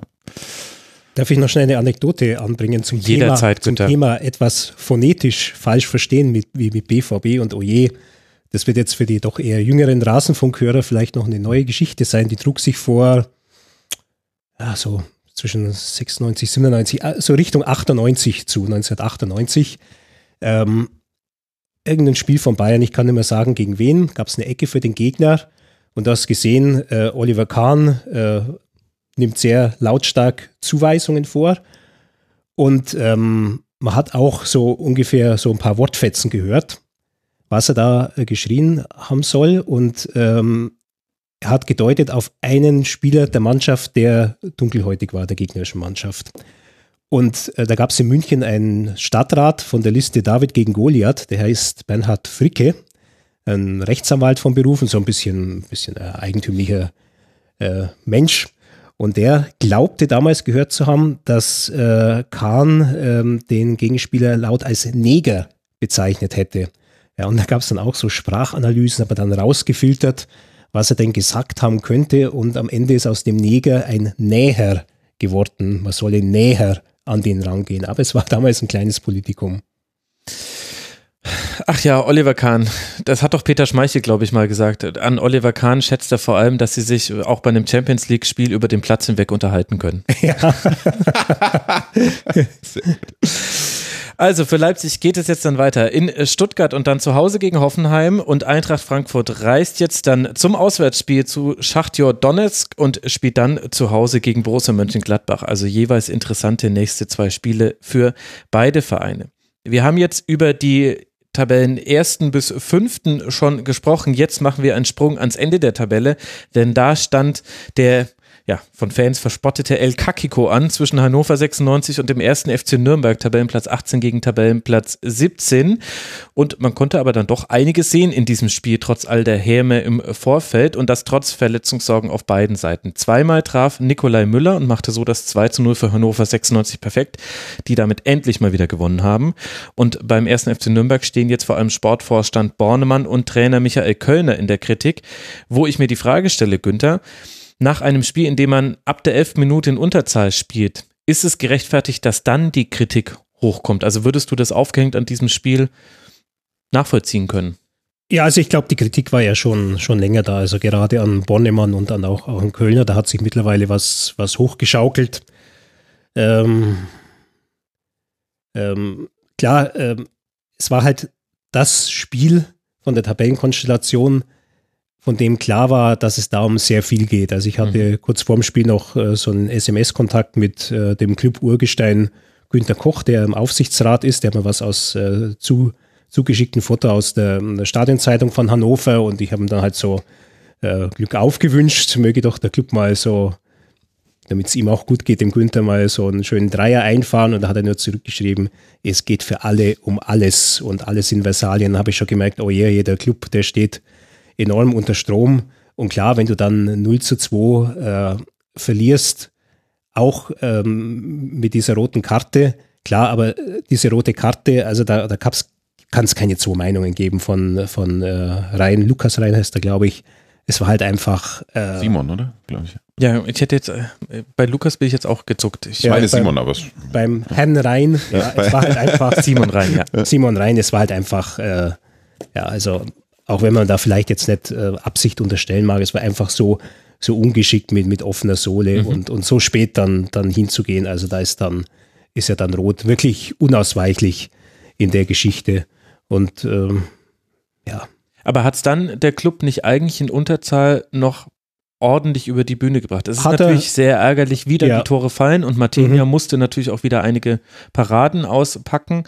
Aber ich finde, wenn man jetzt die großen Linien anguckt, dann, dann, dann sprechen wir ja auch da wieder über Entwicklung und wäre jetzt der Club da auseinandergebrochen, was ja im Bereich des Möglichen gewesen wäre, ja. dann fände ich es, dann würden sich gewisse Fragen auch nach dem Trainer und auch nach der Zusammenstellung des Kaders, finde ich, nochmal in einer anderen Vehemenz aufzeigen, als jetzt in so einem Spiel, wo man sieht, es war ja klar, wenn das nicht unentschieden ausgeht, dann wird irgendjemand danach wieder mal alles in Frage stellen. Aber ich fand, wenn man das, also ich konnte es aber leider auch nicht über 90 Minuten sehen, muss ich dazu sagen, aber das, was ich sehen und recherchieren konnte, sah so aus, als hätte der Club in dem Spiel alles nach Kräften getan, um sich gegen diese Niederlage zu stemmen. Und es hat nicht gereicht. Und mhm. dann kann man die Frage stellen, ist der Kader in Summe zu schlecht oder der Trainer in Summe zu schlecht, um aus diesem Kader mehr herauszuholen, aber ich finde, aufgehängt an diesem Spiel war das doch eigentlich eine eine Leistung im Rahmen. Ja, aber es war halt auch so ein Moment zum Beispiel, äh, wie, das, wie das 1 zu 0 hm. für Hannover dann entsteht. Du hast dann die Flanke und eigentlich hat der Club in dem Moment in seinem Strafraum unmittelbar vom Tor eine 4 gegen 2 Überzahl. Ja. Und trotzdem äh, verhinderst du halt nicht, dass dann der Kopfball kommt und, äh, und, und daraus dann das, das 1 zu 0 resultiert. Und das ja, ist halt schon Minute irgendwie der Nachspielzeit so ein, Halbzeit, ja. ja so, ein, so, ein, so ein Zuordnungsfehler, so eine Sache, die halt in der Situation wirklich nicht passieren dürfte und die, ähm, die ja auch ganz einfach vermeidbar ist durch, durch eine Abstimmung, die man, die man, die man festlegt vorher und an die sich dann, dann alle halten. Ja, ja also ich finde, ich find, dass, dass ein Trainerwechsel eigentlich nichts bringen würde, weil ähm, so viel mehr Potenzial ist in dieser Mannschaft nicht. Äh, sicher kann man sagen, wenn Ishak zum Beispiel dauerhaft in, in der Lage ist, vorne zu spielen, dass der natürlich schon äh, derjenige ist, der da am ersten Mal für, für Tore sorgen kann. Ja, aber es ist halt einfach diese ganze Mannschaft, wie sie zusammengestellt sind, ist halt so eine Resterampe, was du halt als, als Club aus umliegenden Nachwuchsabteilungen aus München oder so von, von gescheiterten Leuten dann äh, so, äh, so kriegst, äh, äh, so, so No-Names wie Fuchs und Mühl und, und, und, und Rhein. Ja, also es ist einfach unglaublich wenig in dieser, in dieser Mannschaft drin. Weil jetzt auch nicht so ein, äh, ja, die, die war einfach sehr lange in der zweiten Liga. Ja, die hat es nicht geschafft, gleich wieder aufzusteigen. Und da geht dir einfach so viel verloren. Da bist du halt äh, in der Bundesliga kein Rückkehrer, sondern du bist nach vier Jahren in der zweiten Liga halt ein absoluter Neuling. Klar, und da geht es dir halt so ja. wie Paderborn, wie Braunschweig, ähm, du kommst mit einem, wie, wie Fürth, wie Darmstadt, du kommst mit einem relativ überschaubaren Talentepool da rein. Und da musst du halt wirklich, ähm, müssen viele glückliche Umstände zusammenkommen, wie, wie Darmstadt damals, auch wie Düsseldorf jetzt, die Konstellation mit, mit Funkel, dass du halt zumindest mal dieses erste Jahr dann überstehst. Muss bei Fortuna auch jetzt abwarten, was dann im zweiten dann nachfolgt. Mhm. Also die, die, die, die Lage ist natürlich nie aussichtslos, solange du, du rechnen kannst. Aber man kann sich jetzt auch nicht vorstellen, was, was soll jetzt beim Club passieren, dass da mal so eine richtige Serie von drei, vier Siegen am Stück rauskommt. Ja, also auswärts vielleicht mal so ein achtbares Unentschieden. Zu Hause tun sie sich ja auch schwer mit, mit dem Gewinnen, was am Anfang der Saison zumindest ja noch gegeben war. Da haben sie auf ihre ganzen Auswärtsklatschen 06, 07, haben sie ja dann ganz einfach rotzig mit, äh, mit, einer, mit einer guten Leistungs, mit einer Leistungssteigerung im Heimspiel aufgewartet und haben sie auch vermieden, am Anfang auf dem Abstiegsplatz zu stehen. Aber jetzt sind sie da halt so hinten reingerutscht und es ist wirklich schwer vorstellbar, wie sie da rauskommen können. Sie haben im Winter halt auch nichts getan auf dem Transfermarkt. Und äh, wenn man natürlich überhaupt nichts probiert, ja, dann muss man sich eigentlich nicht wundern. Und dann kommt natürlich in diesen Tagen nach Schluss des Transfermarkts, ja, da rechnen die Fans halt ganz einfach, die sagen, warum habt ihr nichts getan? Warum haben andere was getan? Ja, warum haben wir diese Leute dann, dann nicht gekriegt? Die Aber ist die? Antwort nicht eigentlich total einfach, weil die vor fünf Jahren kurz vor der Insolvenz standen? 2014? ist ja immer die Innenansicht eines Mhm. Vereins ist ja eine ganz andere als die der Fans, ja. Und ähm, eben dadurch, dass ich äh, den Günter Koch jetzt gut kenne, zudem habe ich auch mal gesagt, als die dann äh, abgestiegen sind, naja, jetzt mal so erstes Jahr, zweite Liga, du hast ja immer noch, kommst aus, aus der Bundesliga, hast dann noch äh, so etwas angenehmere TV-Zahlungen und auch wenn es in Deutschland diese Parachute Payments, diese Auffangzahlungen nicht, nicht gibt, kommst du ja trotzdem mit einer Bundesliga-Geschichte noch ordentlich ausgestattet zunächst ins erste Zweitliga-Jahr. Und er sagt, du glaubst nicht, wie brutal dieser Unterschied ist. Zweite Liga ist wirklich äh, so weit weg von der, von der ersten, auch, auch im ersten Jahr, wenn du von diesen Zahlungen noch profitierst. Es ist einfach, äh, es ist ein zweistelliger Millionenbetrag weniger. Und äh, natürlich leidet äh, der Verein dann drunter. Und das ist der Unterschied einfach so groß. Und dann hatten sie halt auch immer noch diese komische Konstellation, diese Fanfreundschaft und Vereinsfreundschaft mit Schalke, Immer wenn die jemand so nett war, waren, wenn einer gut war, wie, wie ein Alessandro Schöpf, ja, dann war der halt Oder äh, Burgstaller. oder Burgstaller, Guido Teuchert. Burgstaller. Mhm. Teuchert, die waren halt ruckzuck dann, waren die halt dann weg bei Schalke, ja. Das, äh, das ist dann dieser Nichtsegen der Freundschaft zwischen den beiden Vereinen. Ja, wobei andererseits braucht der erste FC Nürnberg auch äh, die Geldmittel. Also das ist ja, das wundert mich schon ein bisschen, auch wenn es begründbar ist, aber es wundert mich, dass in der Außendarstellung von so einem Verein wie dem ersten FC Nürnberg diese wirtschaftliche Komponente nicht häufiger mitgenannt wird, weil es Mhm. ist halt einfach die Realität, an der sich die Verantwortlichen entlanghangen müssen und man darf davon ausgehen, darf man trotzdem kritisieren. Natürlich gibt es auch mit begrenzten finanziellen Möglichkeiten, ähm, kannst du sportliche Konzepte verfolgen, die dann trotzdem erfolgreich sein können. Ich Ja. finde das völlig Haben okay. sie auch getan. Also, dass der Club, der Club aufgestiegen ist, das war eine große Leistung, ist natürlich auch ein Verdienst von, von Michael Kölner, der halt ähm, versucht, weil er weiß, ja, dass, dass die Klasse der Mannschaft eigentlich eingeschränkt ist, andere Faktoren reinzubringen. Ja, also der legt Wert darauf, dass äh, Spieler, die aus einer anderen Kultur kommen, hier wirklich gut betreut werden, dass sie sofort Deutschunterricht kriegen, was teilweise übrigens auch Altmeister Günter Koch übernimmt, dass die zum Beispiel auch mit der Geschichte des ersten FC Nürnberg vertraut gemacht werden, dass die in das was auch Günter Vereinsmuseum Koch übernimmt. was auch Günter Koch übernimmt, dass die ins Vereinsmuseum gehen, ja, dass, die, dass das nicht irgendwie so ein x-beliebiger Arbeitgeber ist, sondern dass die schon spüren, dass in dieser Stadt halt eine besondere Tradition ist und, und, und eine, eine besondere Erwartung, sich für diesen Verein einzusetzen. Das, das macht er eigentlich ganz gut. Ich glaube, dass Michael Kölner der, der fachlich eigentlich auch äh, völlig in Ordnung ist.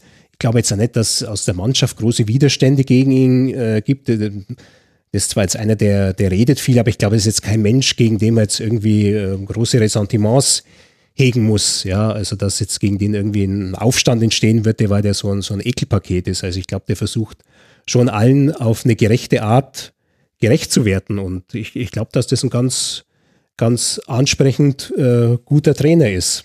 Aber halt, äh, es ist sehr wenig da. Genau. Und das ist dann halt, und die, die Fans, die sehen halt immer, äh, die sehen im Fußball ist viel Geld.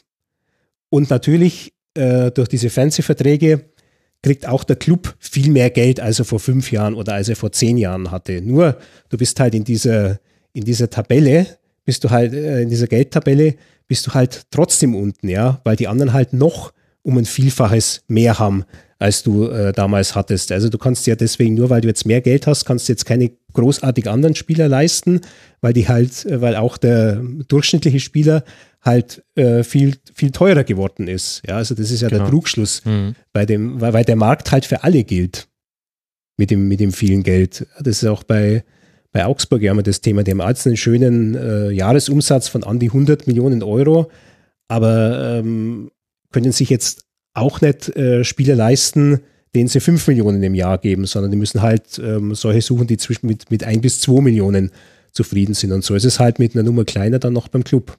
Mhm. Wahrscheinlich ist doch der Aufstieg ein historischer Glücksfall gewesen. Also rein finanziell, weil auf der anderen Seite hätte Nürnberg auch nicht viel gefehlt, um das nächste Kaiserslautern zu werden. Richtig. Ja. Das ist, das also ist eben einfach da hat die, nicht viel in der, also die sind ja letztes Jahr in einer, in einer Saison hoch, wo es halt auch einfach keine Zweitliga-Top-Mannschaft gab. Mhm. Ähm, Mhm. mit einer Mannschaft, die nicht aufsteigen muss, aus meiner Sicht. Ich weiß, dass die intern das Ziel hatten, aufzusteigen. Für mich war, also meine bescheidene Meinung war, das ist kein Kader, mit dem man unbedingt hoch muss. Jetzt sind sie hoch und jetzt kommen zwei Dinge zusammen. Zum einen muss man ja sagen, die, sagen wir mal, drei wesentlichen Neuzugänge eigentlich greift keiner.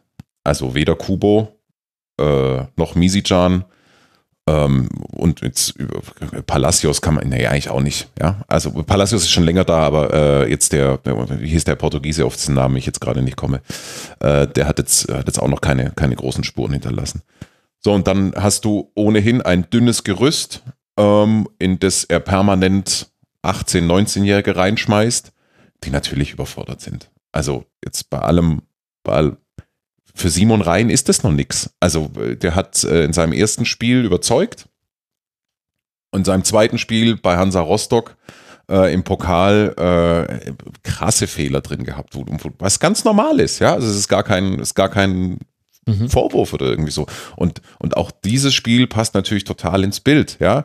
Die Mannschaft geht da rein und nimmt sich vor, aggressiv zu spielen. Und du siehst es genau in, in, in dieser Szene, finde ich, kannst du, Simon Rhein ist ein Fußballer. Also das ist kein, kein Holzer. Äh, das ist ein feiner Kicker. Und der, der will aber in dieser Szene unbedingt äh, diesen Zweikampf führen. Und, und, so, und so kommt halt eins zum anderen. Und am Ende des Tages reicht's einfach nicht. Und ich, finde, jetzt gibt's sozusagen mehrere Möglichkeiten wie alles, äh, wie, man, wie man das betrachten kann. Man kann es sozusagen, wenn man den ganz großen Bogen aufspannt, kann man sagen, okay, das ist ein Jahr, das uns äh, als Zweitliga-Club konsolidiert hat. Mhm. Ähm, und trägt es mit einer, sagen wir mal, maximalen Gelassenheit. Ich finde auch im Übrigen, das, äh, das finde ich auch außergewöhnlich. Also in weiten Teilen der Fankreise des äh, FCN wird es ja auch so gesehen. Also da gibt es ja bei Heimspielen und wenn es noch so hart ist, äh, das, das Geschehen auf dem Rasen, für mich, bis auf ganz, ganz wenige Ausnahmen, äh, immer maximale Geschlossenheit. Ich glaube, dass die Vereinsführung, vor allen Dingen diejenigen, die die Zahlen kennen, äh, das ähnlich sehen. Ich bin mir nur nicht ganz sicher, ob sie es jetzt, wenn man es dann so, wenn man dann in der Situation spürt. wirklich selber ist, ja, wenn man dann wirklich, ich meine, der letzte Sieg war, oh Gottes Willen, äh, September gegen Düsseldorf. Ja, klar, genau. Das ist jetzt schon echt lange her. Also äh, es ist bald wieder Frühjahr. Und äh, in der gesamten, ab, abgesehen von wenigen Lowlights, dann eigentlich. Das letzte gute Spiel, das muss man auch sagen, das äh, Nürnberg gemacht hat, war auswärts in Augsburg. Seitdem Mhm. haben die kein gutes Spiel mehr gemacht. Also im, im eigentlichen Sinne. Da Sind im, dachten sie, das war so eine Art Durchbruch. Ja, genau. Ja, weil sie eigentlich in dieses äh, FCA hoch reinkamen, Ja. weil sie hinten lagen und Ja, halt das dann noch wirklich sich haben. aufgebäumt haben und da noch ein 2-2, glaube ich, Mhm, genau. dann geholt haben, ja. So, und äh, es, es, es fehlt die Substanz, es fehlen, es fehlen die, die, die glücklichen Momente und es ist, es ist ja aber, wir reden ja auch nicht von unglücklichen Spielverläufen. Davon reden wir ja nicht. Wir reden ja nicht davon, Mhm. äh, Sie auf ein nicht Tor gespielt, verfolgt, ja. blöderweise die Bude nicht gemacht und dann ausgekontert worden. Davon reden wir ja nicht, sondern wir reden ja in jedem Spiel eigentlich davon, äh, dass sie, die sind fair bewertet. Also es, es, es, da kommen eben, wie du es schon richtig gesagt hast, ausnahmsweise mal nicht die glücklichen Umstände zusammen, die Darmstadt hatte, die auch Braunschweig damals hatte, die haben ja bis zum Schluss noch äh, Mhm, drum ja. gespielt, die jetzt Düsseldorf hat. Und wenn du jetzt nur mal Düsseldorf, das Leistungsniveau, das die jetzt so nachgewiesen haben in, in dieser Bundesliga und Nürnberg nimmst, da sind natürlich viel mehr Tabellenplätze äh, dazwischen, als es die Tabelle überhaupt aussagt. Ja, über Düsseldorf wollen wir gleich noch sprechen, aber vorher müssen wir ja dann auch noch zwei, drei Worte zu Hannover 96 äh, verlieren. Wo stehen denn die dann da, wenn wir jetzt eben diese Dreierreihe mal aufmachen? Nürnberg, Hannover, Düsseldorf. Günther, was würdest du sagen? Schwer, schwer einzuschätzen. Also ich glaube, vom Potenzial stehen sie schon ein Stück über äh, im ersten FC Nürnberg. Ähm, ich glaube, was ihnen gut tut, ist, dass Jonatas jetzt so wiederentdeckt worden ist. Der kam ja voriges Jahr und bevor er sich dann relativ schwer verletzt hat, hat er eigentlich eine ganz gute Rolle gespielt mit seiner, mit seiner Körperlichkeit, mit seiner Durchsetzungsfähigkeit. Hat er ganz gut so, so eine Ergänzung zu Bebu abgegeben. Und ähm, die letzte Saison war ja völlig unproblematisch für Hannover, obwohl sie dann am Schluss ja kaum noch gepunktet haben und die Endplatzierung dann nicht ganz so freundlich war, war es jetzt trotzdem eine Saison, die die ohne große äh, äh, Sorgen dann, dann durchgespielt haben. Äh, ich tue mich da schwer mit einer Einschätzung, weil ich halt äh, seit einem gewissen Fernsehauftritt bei, bei Jörg von Thora Herrn Doll überhaupt nicht mehr leiden kann und ihm eigentlich auch nichts nichts Gutes wünschen will. Also ich, weiß nicht, äh, was er jetzt da so einen Einfluss auf die Mannschaft nehmen kann. Großartig entwickeln wird sich wohl nichts. Also wenn er sagt, es äh, war natürlich kein Champagnerfußball, aber in dem, um den geht's im Moment auch nicht. Aber natürlich hat jetzt Hannover äh, schon wieder so, so ein bisschen Oberwasser, ja, weil man muss nicht besonders gut sein, um in der Bundesliga zu bleiben. Ja. Man kann sich auch äh, darauf verlassen, dass ähm, Stuttgart Probleme hat, dass Augsburg Probleme hat und ähm, man hat eine realistische Chance, als 17. noch 15. zu werden oder ja zumindest als 16. dann in die Relegation zu gehen. Ja. Also da ist eigentlich relativ wenig verloren bei Hannover und eigentlich haben sie schon, sie haben einen sehr starken Torhüter mit Mhm. Esser. Ähm, sie haben Sie haben ja schon, schon Leute, denen man eine gewisse Perspektive zugesteht, wie, wie Waldemar Anton, obwohl der jetzt auch eine, eine missratene äh, Saison spielt. Aber da ist natürlich Mhm. jetzt von den Namen her schon deutlich mehr als jetzt beim Club. Hm, Und in dem Spiel zum Beispiel war Anton wieder sehr gut. Und der Fernsehauftritt, den du meinst für alle Hörerinnen und Hörer, die das nicht vor Augen haben, vermutlich drehte sich da um äh, Jörg von Tor, bei Jörg von Torra war da Thomas Doll und hat Raphael Buschmann in der Frage, ob die Frau von Thomas Müller auch das Recht auf eine eigene Meinung hat, ein bisschen mit antiquierten argumentativen Methoden angefahren, um es so zu sagen. Du brauchst nichts dazu zu sagen, Günther. Ich nicke. Okay, gut. Du hast was dazu gesagt. Jonas, äh, deine zwei Cent zu Hannover. Ja, fällt mir jetzt schwer, tatsächlich noch was Sinnvolles äh, dazu zu packen. Also, ähm, Da musst du es auch nicht machen. Da können wir über Nikolai Müller sprechen. Nee, letztlich ist das jetzt so der tatsächlich ist natürlich Nikolai Büller der Spieler, der ja möglicherweise auch in Nürnberg vorstellbar gewesen wäre, um den Bogen zu spannen. Und das ist natürlich äh, ja für, für, für ihn perfekt. In Frankfurt gar kein Land gesehen, nicht durchsetzen können. Äh, und sich da jetzt so einzufügen, ähm, weil er ist vom Potenzial her ja eigentlich auch ein sehr interessanter Spieler. Ja, also wenn man mal die Verletzungen rausnimmt, So ein Halbnationalspieler. der war im Dunstkreis Ja, mhm. der Nationalmannschaft. Ja, und ich glaube, der hat sogar hat ein paar der Spiele hat, der gemacht. hat ja. Zwei, ein, zwei, Zwei, A-Länderspieler. so. Mhm. Der- Und das war mal einer der besten Pressingspieler der Liga. Also so ein, so Mhm. einer der ersten Offensivspieler, der sich dadurch ausgezeichnet hat, 90 Minuten keine Ruhe zu geben und immer ein gutes Thomas Tuchel Mhm. äh, inspirierter Spieler, immer ein gutes Gef Gefühl dafür gehabt Wann zu haben, wann er drauf geht äh, und im, im, also im, im, im Umschaltspiel auch im Abschluss dann auch wirklich sehr effektiv. Also so, und den hat jetzt halt Hannover 96 äh, im Winter verpflichtet. Ähm, ich bin völlig bei dir, wenn du die zwei Mannschaften jetzt gegenüberstellst, Hannover und Nürnberg, Hannover auf nahezu jeder Position mit einem viel besseren Namen und mehr Qualität besetzt. Das Beste für Hannover, das sagen blöderweise alle Abstiegskandidaten, sind die anderen Abstiegskandidaten, weil jetzt, wenn man es mal das, äh, natürlich ist die Situation total mies bei Hannover 96. Also, wenn man es jetzt mal ehrlich betrachtet, in einer normalen Saison. Ja, ich meine, der Karren steckt total im Dreck. Äh, die Vereinsführung hinterlässt ein merkwürdiges Bild. Breitenreiter dann rauszuschmeißen, als sie ihn rausgeschmissen haben, wie sie ihn rausgeschmissen haben. Boah, schwierig. Ähm, und ganz, ganz viel von dem, was Hannover sich ja eigentlich vorgenommen hat, ist nicht aufgegangen. Trotzdem, realistische Chance. Mhm. Und man merkt bei Nikolai Müller auch, er hat schon die Erfahrung des Abstiegskampfs und das ist nicht als Helme zu verstehen, liebe Hamburger SV-Fans, aber ich fand das total interessant, wie er nach dem Spiel jede noch so halb euphorische Reporterfrage wieder runtergekocht hat. Egal bei welchem, bei welchem Medium, alles, was ich von ihm gelesen habe, war, ja, ja, das waren jetzt mal zwei Tore, alles schön und gut, aber ey, auch in dem Spiel war wieder nicht alles toll und das wird noch ganz lange und das äh, da hat man einfach gesehen, der kennt diese Situation einfach jetzt auch schon. Für Hannover geht es weiter in Hoffenheim und dann zu Hause gegen Eintracht Frankfurt. Der erste FC Nürnberg empfängt jetzt dann zu Hause Borussia Dortmund, bevor man nach Düsseldorf reist, womit wir beim nächsten Spiel und damit ja auch bei der dritten Mannschaft gelandet sind, über die wir im Rahmen Hannover-Nürnberg sprechen müssen, nämlich dem VfB Stuttgart. Die verlieren 0 zu 3 in Düsseldorf, wodurch sich die Fortuna ein hübsches Punktepösterchen auf die Abstiegszone baut. Karaman, Fink und Rahman machen die Tore gegen einen VfB Günther, der nicht so viel entgegenzusetzen hat. Und schon wieder gehen die Diskussionen los, auch rund um VfB-Trainer Weinziel. Ich habe die Frage gerade schon äh, gestellt bei Hannover 96. Jetzt würde ich sie auch gerne bei, beim VfB Stuttgart stellen. Wenn wir uns diese 90 Minuten angucken, findest du, diese Diskussionen haben eine sportliche Berechtigung? Ja, absolut. Absolut. Was fehlt dir beim VfB? Irgendeine Entwicklung. Eine Idee, wohin es gehen könnte. Ja, ähm, die spielen Samstag für Sam äh, Sonntag für Sonntag. Und äh, da muss man sich fragen, was ist jetzt in den Tagen zuvor passiert? Ja? Was, was haben die gemacht? Woran haben die gearbeitet? Äh, da kommt eigentlich gar nichts rüber im Moment bei denen. Jetzt kannst du natürlich sagen, wow, Fortuna Düsseldorf schießt wunderschöne Tore. Fernschuss von Oliver Fink in den Winkel rein. Ja, aber du kannst da sagen, hey, warum kann der schießen? Ja, warum passiert zuvor nichts? Warum geht da mal keiner hin? Warum wird das nicht unterbunden?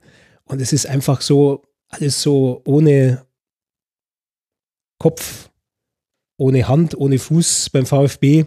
Also körperlos die, also. Körperlos. Die Mannschaft wirkt irgendwie völlig, äh, völlig verstümmelt im Moment. Und dass natürlich dann äh, der, der Trainer äh, dafür zur Rechenschaft gezogen wird in den Beurteilungen, das ist ja naheliegend. Ähm, es ist allerdings natürlich nicht nur Weinziel, ja, sondern es geht ja fast noch mehr in Richtung Michael Reschke, mhm. ähm, weil dieses Wirken von ihm halt jetzt von Spieltag zu Spieltag kritischer hinterfragt wird und ja auch mit, mit gutem Recht. Ja, also wenn man jetzt die Transferbilanz von, von Reschke anschaut, was war ein guter Transfer? Dann würde ich sagen, vor, vor einem Jahr, Erik Tommy war ein guter Transfer für ein halbes Jahr. Ja? Also seit Beginn dieser Saison ist er nicht mehr der gute Transfer. Und äh, was, hat, was hat Reschke seitdem geholt? Jetzt in der Winterpause einen Alexander Esswein. Also da kann man nur die Hände über dem Kopf zusammenschlagen. Wobei Esswein und Zuber, also die beiden, die in der Winterpause kamen, ja noch zu den besseren gehören jetzt. Ja, aber die werden, dir, die werden dir natürlich überhaupt nichts bringen. Das ist irgendwie so, so untere Bundesliga. Also über Zuber will ich jetzt nicht urteilen, über, über Esswein, den habe ich jetzt auch eine Zeit lang verfolgt. Äh, eigentlich von seinem hoffnungsvollen ersten Spiel damals beim VfL Wolfsburg, als Armin Fee nach äh, Felix Magath und der Meisterschaft Trainer geworden ist und ich dachte halt immer, dass da was, dass da was Besonderes kommen könnte, weil halt die Anlagen vorhanden waren. Und dann war ja, glaube ich, in Dresden eine Zeit lang ausgeliehen, dann Nürnberg, Augsburg und irgendwie hat diese Karriere sich so völlig verflüchtigt. Mhm. Also da, also wenn du so einen Transfer machst, ja, dann, dann musst du ja was, wie, wie bei Erik Tommy damals, da musst du was Besonderes in dem sehen, was, was sonst vielleicht keiner sieht. Aber ich glaube, dass da Reschke sich einfach geirrt hat und er kauft halt so Leute zusammen, die so eine, also er entdeckt niemanden mehr.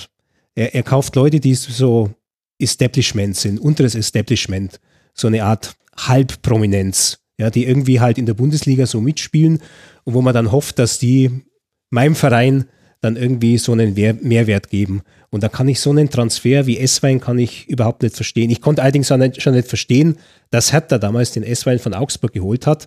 Der hat dann am Anfang auch ganz nett so auf seinem äh, Flügel ein bisschen mitgespielt und plötzlich war er halt nimmer da und du hast ihn im Grunde vergessen.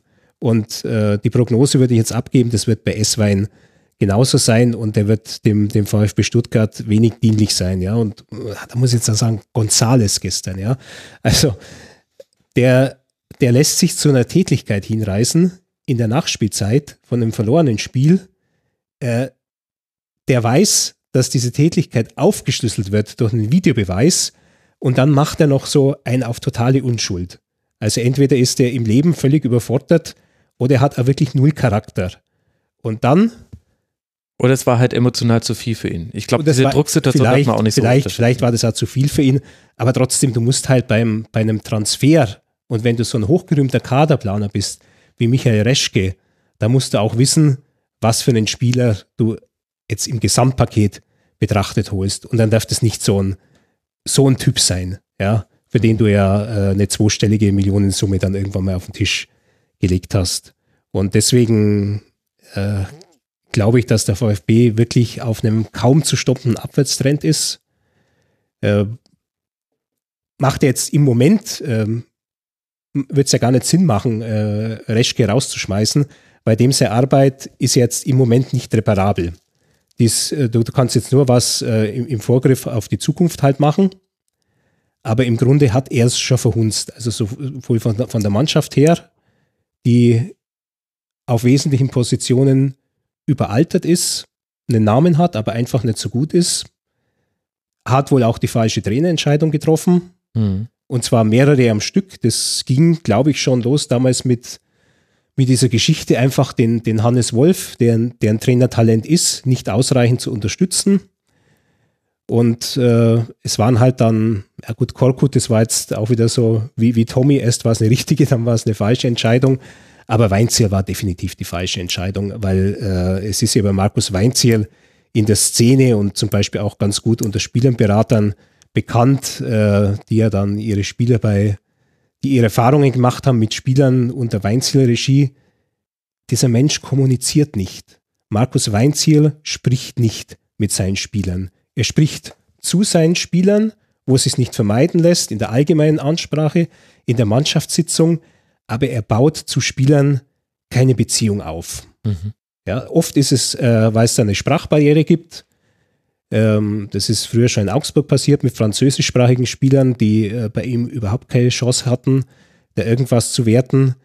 Man hat es dann in Schalke ja wirklich ganz, ganz deutlich bemerkt, dass da seine Defizite liegen. Ähm, erinnere ich ja nur daran an das, was Tilo Kehrer dann mal in einem Interview gesagt hat, dass er gern mal mit dem Trainer ein Gespräch geführt hätte, so allgemein über Perspektiven im Fußball, was eben für Ratschläge geben kann. Aber dass du halt als Spieler jetzt ein nettes Standing hast, dass du zum Trainer gehst und sagst, äh, Trainer, reden Sie mal bitte mit mir. Das muss halt schon auch vom, vom Trainer ausgehen. Und deswegen glaube ich, dass Markus Weinziel für die Situation, in der der VfB Stuttgart ist, jetzt gänzlich ungeeignet ist. Für mich ist es ja weniger eine Krise der Neuzugänge, um ehrlich zu sein, sondern für mich ist es in, e, also auch, ja, aber es ist für mich ja in erster Linie eine Saison, in der unerklärlicherweise gleich eine ganze Reihe von etablierten Leistungsträgern wegbrechen in ihrer Leistung. Geht bei Gomez los. Gentner spielt eigentlich eine fatal, äh, spielt eine total fatale Saison. Zieler auch wenn er manchmal äh, immer noch zu großem fähig ist, strahlt auch keine Sicherheit aus. Bartstube, sicher geglaubter Leistungsträger, äh, vor der Saison für drei Jahre verlängert.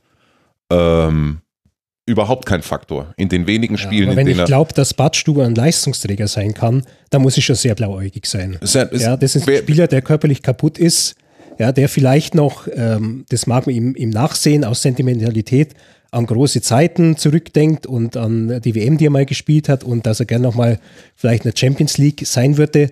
Aber Holger Badstuber ist kein Bundesligaspieler mehr. Also Holger Badstuber war letztes Jahr einer der besseren Innenverteidiger in wenn der er gespielt hat. Aber er war halt auch oft verletzt. Nee, der hat Und das letztes gehört halt Jahr äh, fast 30 Spiele gemacht, wenn ich es richtig. Also bin mir jetzt nicht, müsste ich jetzt nachgucken, aber äh, das war, der war letztes Jahr eine Stütze. Es gab schon vernünftige Argumente für den VfB, den zu verlängern. Vor allen Dingen vor dem Hintergrund, dass nicht klar war, wie es mit Pavard weitergeht. Also ich, ich, ob man jetzt für drei Jahre dann gleich verlängern muss, fair enough. Äh, die Frage kann man stellen. Ähm, dass es offensichtlich äh, Unstimmigkeiten gibt zwischen Bartstuber und Teilen der Mannschaft, auch dahingestellt, aber jetzt mal rein auf dem Papier kann ich verstehen, dass man Holger Bartstuber halten möchte. Vor allen Dingen, wenn man weiß, dass man Kaminski immer noch abgeben kann. Also das war das Wissen vor der Saison. Aber bevor wir uns jetzt da sozusagen in einzelnen Personalien verzetteln, ist es halt schon so, dass viele große Namen in dieser Mannschaft wirklich weit unterhalb ihres Potenzials spielen. Und das trifft für mich in erster Linie mal die, die schon da waren.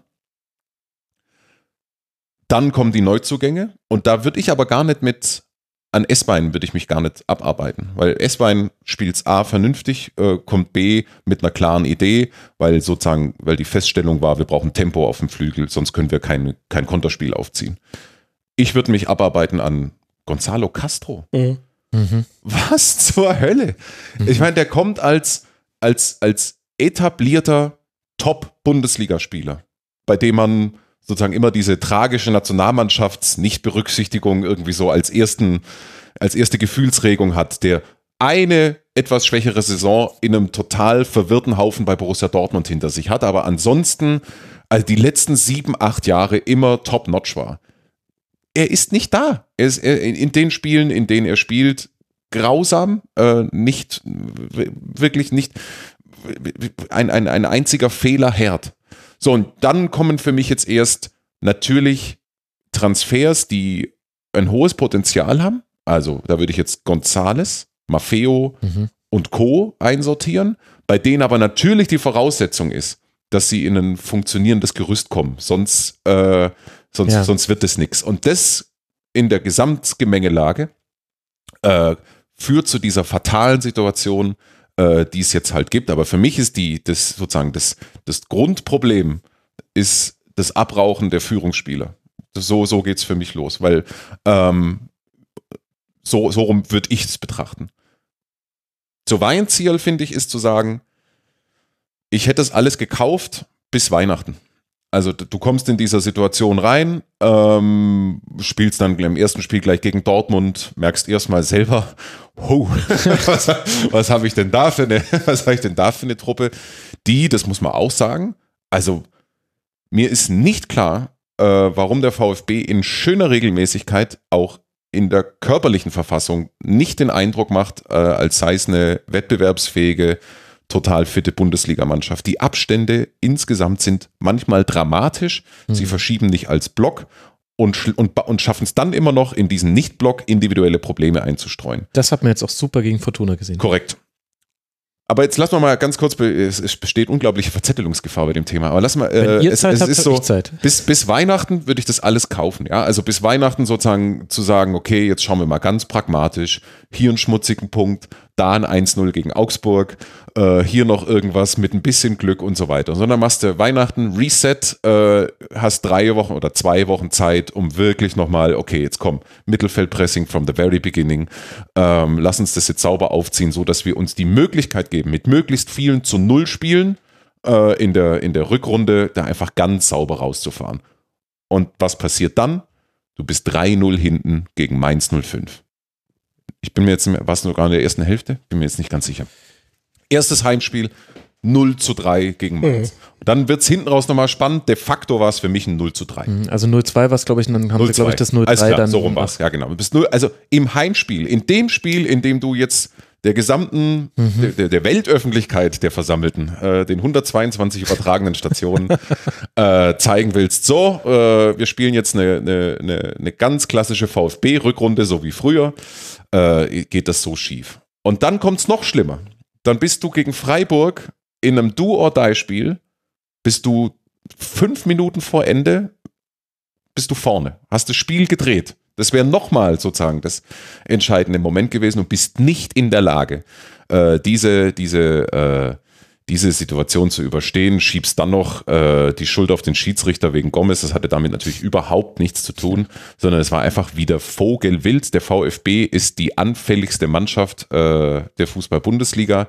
Also mit dieser Mannschaft die äh, auf, mit Nürnberg auf Augenhöhe zu sein in der, in der, in der Abwehrbilanz äh, bei dieser nominellen Besetzung, das ist echt ein Kunststück. 47 Gegentreffer, sogar eins vor Nürnberg mit 6. Eins vor, äh, okay, ich streiche die Augenhöhe. Ähm, das, das, äh, das, ist, das ist schon sehr skurril. Ja, und äh, deswegen ist jetzt natürlich der, der, der große Vorwurf, den man Markus Weinzierl machen muss, offensichtlich ist ja, dass er es nicht geschafft hat, diese Reset-Situation äh, zu nutzen. Also er hat jetzt Freiburg, Düsseldorf, Mainz als Gegner gehabt äh, und eigentlich war es jeweils do or die. Äh, die Mannschaft hat es nicht geschafft, genau die Qualitäten auf den Platz zu bringen, um die es geht. Und da rede ich nicht vom Tore schießen, sondern ich rede mhm. davon, Sicherheit auszustrahlen. Das auszustrahlen, dass die andere Mannschaft weiß, okay, heute wird es unschön. Mhm. Ähm, das, das strahlt der VfB überhaupt nicht aus, im Gegenteil, sondern der, der VfB schafft es mit seinen Leistungen, immer noch das Beste aus der anderen Mannschaft rauszuholen. Also, weil, weil, ja. es, weil, weil, weil bei denen Spielwitz, Spielfreude entsteht ähm, und es war gegen Freiburg so, es war gegen, zumindest in, in, in Hälfte 1, es war jetzt Düsseldorf, Mainz, jeweils hat es der VfB verstanden wirklich das Beste aus dem Gegner noch rauszuholen. Sogar die Bayern haben gegen Stuttgart gewonnen. Sogar die Bayern. Ja, und deswegen ist es, äh, ich würde sagen, man kann offiziell sagen, es geht für den VfB nur noch um die Relegation. Also alles andere äh, wäre im Moment vermessen. Ähm, es geht darum, diesen drittletzten Platz mit irgendwie äh, zu erobern und und vor allem nicht abzurutschen. Also wenn du so von der Relegation sprichst, dann hört sich das ja an, als hätten die nach hinten Polster, aber sie haben Pünktchen haben auf sie, Hannover Pünktchen und, und drei auf VfB Nürnberg. Also. ist mit dieser mit diesen Punkten fair bewertet. Ja, also da mhm. ist auch überhaupt keine unglückliche äh, Komponente irgendwie drin, wo du irgendwie sagst, ah, aber da wäre doch äh, hätten sie doch eigentlich noch was verdient gehabt. Nee, es, es, es passt genau. Also das die die Saison ist nicht besser als das, was da in der Tabelle steht. Und äh, ich, also die Entscheidung für Reschke ist jetzt natürlich hart. Also äh, wechsle ich jetzt nochmal den Trainer? Oder ich, er muss eigentlich äh, oder guckt dazu. Naja, also du hast jetzt zwei Spiele, um die es geht. Und das finde ich ist das größte Punkt, was der VfB Stuttgart hat, wenn er den direkten Abstieg vermeiden will. Nämlich die beiden Spiele gegen Hannover 96 in drei Spieltagen ja, und, und, gegen Nürnberg. den 1. FC Nürnberg Ende März sind beides Heimspiele.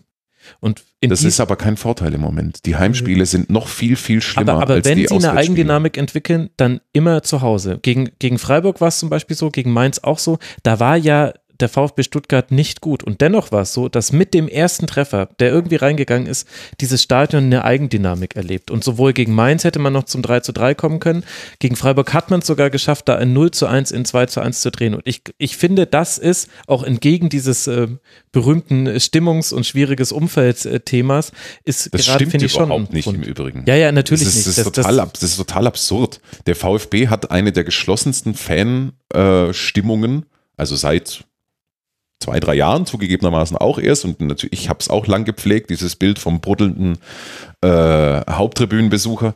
Das, in Wahrheit ist das nicht so. In Wahrheit ist das äh, eine, eine relativ geschlossene Front hinter dieser Mannschaft und in diesem Stadion. Also daran, daran hängt es nicht. Ich wollte gerade nachgucken, wie Hannover und Nürnberg in der Auswärtstabelle dastehen, wobei kann ich mir sparen, die werden auch auf den letzten beiden Plätzen sein. Da lese ich gerade auf kicker.de ohne Wenn und Aber als Zitat, Weinziel bleibt im Amt. Also die Entscheidung, die ist offenbar gefallen. Was macht denn dann äh, Düsseldorf anders, dass die aus jetzt auch nicht dem Kader, wo man vorher gesagt hat, ja, das ist klar, ein Erstligakader und das wird eine Saison auf dem zehnten Tabellenplatz, dass, dass man jetzt schon zehn Punkte Vorsprung hat und ja auch dieses Spiel so in dieser überlegenen Art und Weise führt und dann auch gewinnt. Friedhelm Funkel Magic. Schon, ne? Ja. Ja, wer weiß halt, was er tut. Also, ist, ich meine, der bringt Kenan Karaman. Ja, also jetzt, jetzt gut. Und Kann der macht eine gute Partie. Jetzt kann man, kann man irgendwie noch drauf, jetzt, jetzt es ist ein Stuttgarter, also gebürtig mhm. und äh, jetzt ist es ja sozusagen, äh, also Trainerhandbuch, Seite 5, äh, ja, okay. Aber es ist halt einfach, ich meine, der, der lässt im, äh, im, im, auf Schalke eine, ich sage jetzt nicht B-Besetzung auflaufen, aber äh, er rotiert kräftig durch in dem Wissen, dass der DFB-Pokal äh, jetzt nicht der, der, der Wettbewerb der Wettbewerbe ist äh, in der Situation von Fortuna Düsseldorf. Bringt natürlich alle Ex-Stuttgarter, die er irgendwo noch in seinem, äh, in seinem Kader gefunden hat und bringt Kenan Karaman zu, und es gab eigentlich, äh, also zumindest meines Wissens nach, äh, keinen Anlass, ihn äh, jetzt dringend äh, von Beginn an zu bringen. Der hat natürlich alles richtig gemacht. Der hat, äh, der hat auch natürlich genau die Schwächen des VfB erkannt. Ja, Sp Spiel nur ein bisschen in die Breite ziehen, mhm. nur ein bisschen schnell nach vorne. Dass es dann natürlich so läuft, wie es läuft und dass dann halt auch noch alles klappt super Flanke, Luke Bacchio und ein, ja, okay, äh, Karaman macht dann halt die Bude. Fink. 36 Jahre alt. Also es wäre noch zu toppen gewesen durch Botzek. Aber ansonsten, ansonsten ist äh, Oliver Fink, ist, das ist ja tiefste Norbert Meyer Zeit, äh, auf, auf die der noch zurückgeht äh, bei Fortuna Düsseldorf. Eine, es ist das Tor seines Lebens. Also zumindest kann ich mich an keinen äh, äh, spontan an, an kein schöneres von ihm erinnern. Das passt halt, es passt halt alles zusammen. Und äh, ich meine, Friedhelm Funkel hat halt, äh, ja, hat, es ist ja auch eine durchaus eigene und wirre Geschichte, die Fortuna Düsseldorf da jetzt im, im, im Winter geschrieben hat, aber aus der Distanz wirkt es so, der Typ hat diese Mannschaft hundertprozentig im Griff. Hm. Der hat die, die, die, das ist eine Mannschaft, die da steht, äh, die auch schon ihre verzweifelten Momente hat. Aber das ist eine Mannschaft, die halt einfach äh, weiß, an, an, an guten Tagen ist sie wettbewerbsfähig. Im Übrigen auch ein Unterschied zu Nürnberg. Dort greifen halt die wenigen Neuzugänge, die sie sich leisten konnten. Also Rahman immer mal wieder. Und Luke Bacchio ist ja einer, sagen wir mal, der sich dieses Jahr einen Namen gemacht hat in, ja. der, in, der, in der Bundesliga. Und sie haben ein funktionierendes Gerüst womit wir beim Unterschied zum VfB wären, hm. weil die Leistungsträger, die Fortuna Düsseldorf hat, die bringen das, was man sich von ihnen erhofft hat. So, das ist, äh, das, ist das Ding. Sie konnten sich sogar noch erlauben, dass Kahn Eihan mal ein paar schlechtere Spiele hatte, der eigentlich ein Leistungsträger in der zweiten Liga war. Aber da, auch das wieder aufgefangen und diese Ruhe ist es vielleicht. Günther, magst du noch etwas äh, zu Düsseldorf ergänzen? Kleine Vorwarnung, danach müssen wir lange über Augsburg sprechen. Mhm. Wir dürfen lange über Augsburg sprechen. Ich schließe mich der Eloge auf Schunkelfunkel, wie er wegen seiner bisweiligen Karnevals-Eskapaden genannt wird, schließe ich mich vorbehaltlich. Das verstehen wir nicht, mhm. wir Karnevals- äh Fremden. Nee, hier ist es ja auch Fasching und in den Krapfen gehört übrigens Hiffenmark und nicht das, was ihr hier in München reinmacht. Ich bin froh, wenn es rum ist. Gut, damit hätten wir auch äh, das Motto dieser 212. Schlusskonferenz festgelegt, vielleicht sogar den Sendungstitel. Wir sind froh, wenn es rum sind. Ah, ich meinte Karneval natürlich. Ja, ja, ja schon klar. Düsseldorf darf jetzt dann nach Leverkusen reisen, die weite Auswärtsreise auf sich nehmen und dann spielt man zu Hause gegen den ersten FC Nürnberg. Der VfB Stuttgart empfängt Rasenballsport Leipzig und reist dann zu Werder Bremen, was uns den fließenden Übergang zum eigentlichen Schwerpunkt dieser Ausgabe bringt, nämlich zum Auswärtsspiel des FC Augsburgs in Bremen. Beim FCA hat sich so einiges getan, deswegen musste wieder ein Schwerpunkt her. Und sagen wir es so, das äußerst glückliche Weiterkommen gegen Holstein Kiel im Pokal sowie jetzt eben dieses 0 zu 4 machen die Sorgen jetzt auch nicht unbedingt kleiner. Günther, bevor wir gleich ganz lange mit dir über Augsburg sprechen, finde ich, sollten wir aber noch erst ein Wort über Bremen verlieren, die ja auch eine wilde Pokalwoche hinter sich haben. In Dortmund weitergekommen nach dreimaligem Rückstand, nein, nach zweimaligem Rückstand, falsch, aber äh, zum 3 zu 3 und dann im Elfmeterschießen gewonnen und jetzt eben dieses 4 zu 0 am Sonntag. Wo steht denn deiner Betrachtung nach Werder aktuell? Ähm, mit einem starken Aufwärtstrend Richtung besserer Plätze. Die hatten jetzt so eine Phase, äh, wo sie eigentlich ja so gefühlt gar nicht schlecht gespielt haben, aber einfach die Ergebnisse nicht gestimmt haben. Hm. Sodass da schon so ein leichtes Grummeln zu verspüren war im, im Umfeld von Werder. Das dürfte sich allerdings mit dieser Woche jetzt erledigt haben. Ähm, astreine Partie gegen Augsburg. Also Augsburg schön ähm, die Initiative überlassen und sie halt wirklich ähm, eiskalt und äh, schulbuchmäßig ausgekontert. Und das ist ja was Neues, finde ich. Also das hat ja, man von Werder in der Saison noch nicht wirklich ja, gesehen, das, dass die das, so Das ist neu waren. und, und äh, sie haben jetzt vorne halt wirklich wunderbare Möglichkeiten. Rashica natürlich mit Doppelpack, tolles Spiel. Johannes Eckestein hat jetzt sein drittes Saisontor gemacht. Der ist also wirklich auch eine Option. Geworden. Mhm. Und es ist immer interessant zu sehen, wenn dann Pizarro noch eingewechselt wird. Also wie sich dieses äh, Weserstadion dann in ein, ähm, fast in eine Kirche verwandelt, in der dann die, die Jünger Pizarro, die Jünger Claudios zusammenkommen. Das ist schon toll, was bei denen äh, momentan passiert. Das ist, das ist eine Mannschaft, die, die vielleicht nicht, mit, nicht den Europa League Platz äh, erreichen wird, aber zumindest nahe, nahe hinkommen wird und ähm, also für, für Werteverhältnisse der letzten Jahre halt wirklich die, die beste Saison jetzt spielen wird. Also es ist sehr stimmig im Moment. Klaassen war ein, ein Top-Transfer, spielt glaube ich auch, auch jede Minute. Mhm. Genau, ja. also er hat auch mit zwei tollen Assists vor den Toren die Konter jeweils eingeleitet. Also mhm. Florian Kofeld war selbst nach dem Spiel so ein bisschen ratlos im positiven Sinne, dass er sich gesagt hat, ich weiß jetzt auch nicht, warum wir auf einmal die Konter so gut gespielt haben. Jetzt bezogen auf das Spiel fand ich, dass halt jeweils die Konter-Auslösung von Klaassen, einmal nach Hackentrick von Max Kruse und einmal nach schneller Balleroberung halt der Schlüssel waren, weil halt der Ball genauso perfekt gespielt war, dass er im höchsten Tempo noch erlaufen werden kann und dann hast du eben sehr gute Möglichkeiten. Runde Sache, Bremen. Pavlenka, super Spiel. Absolut.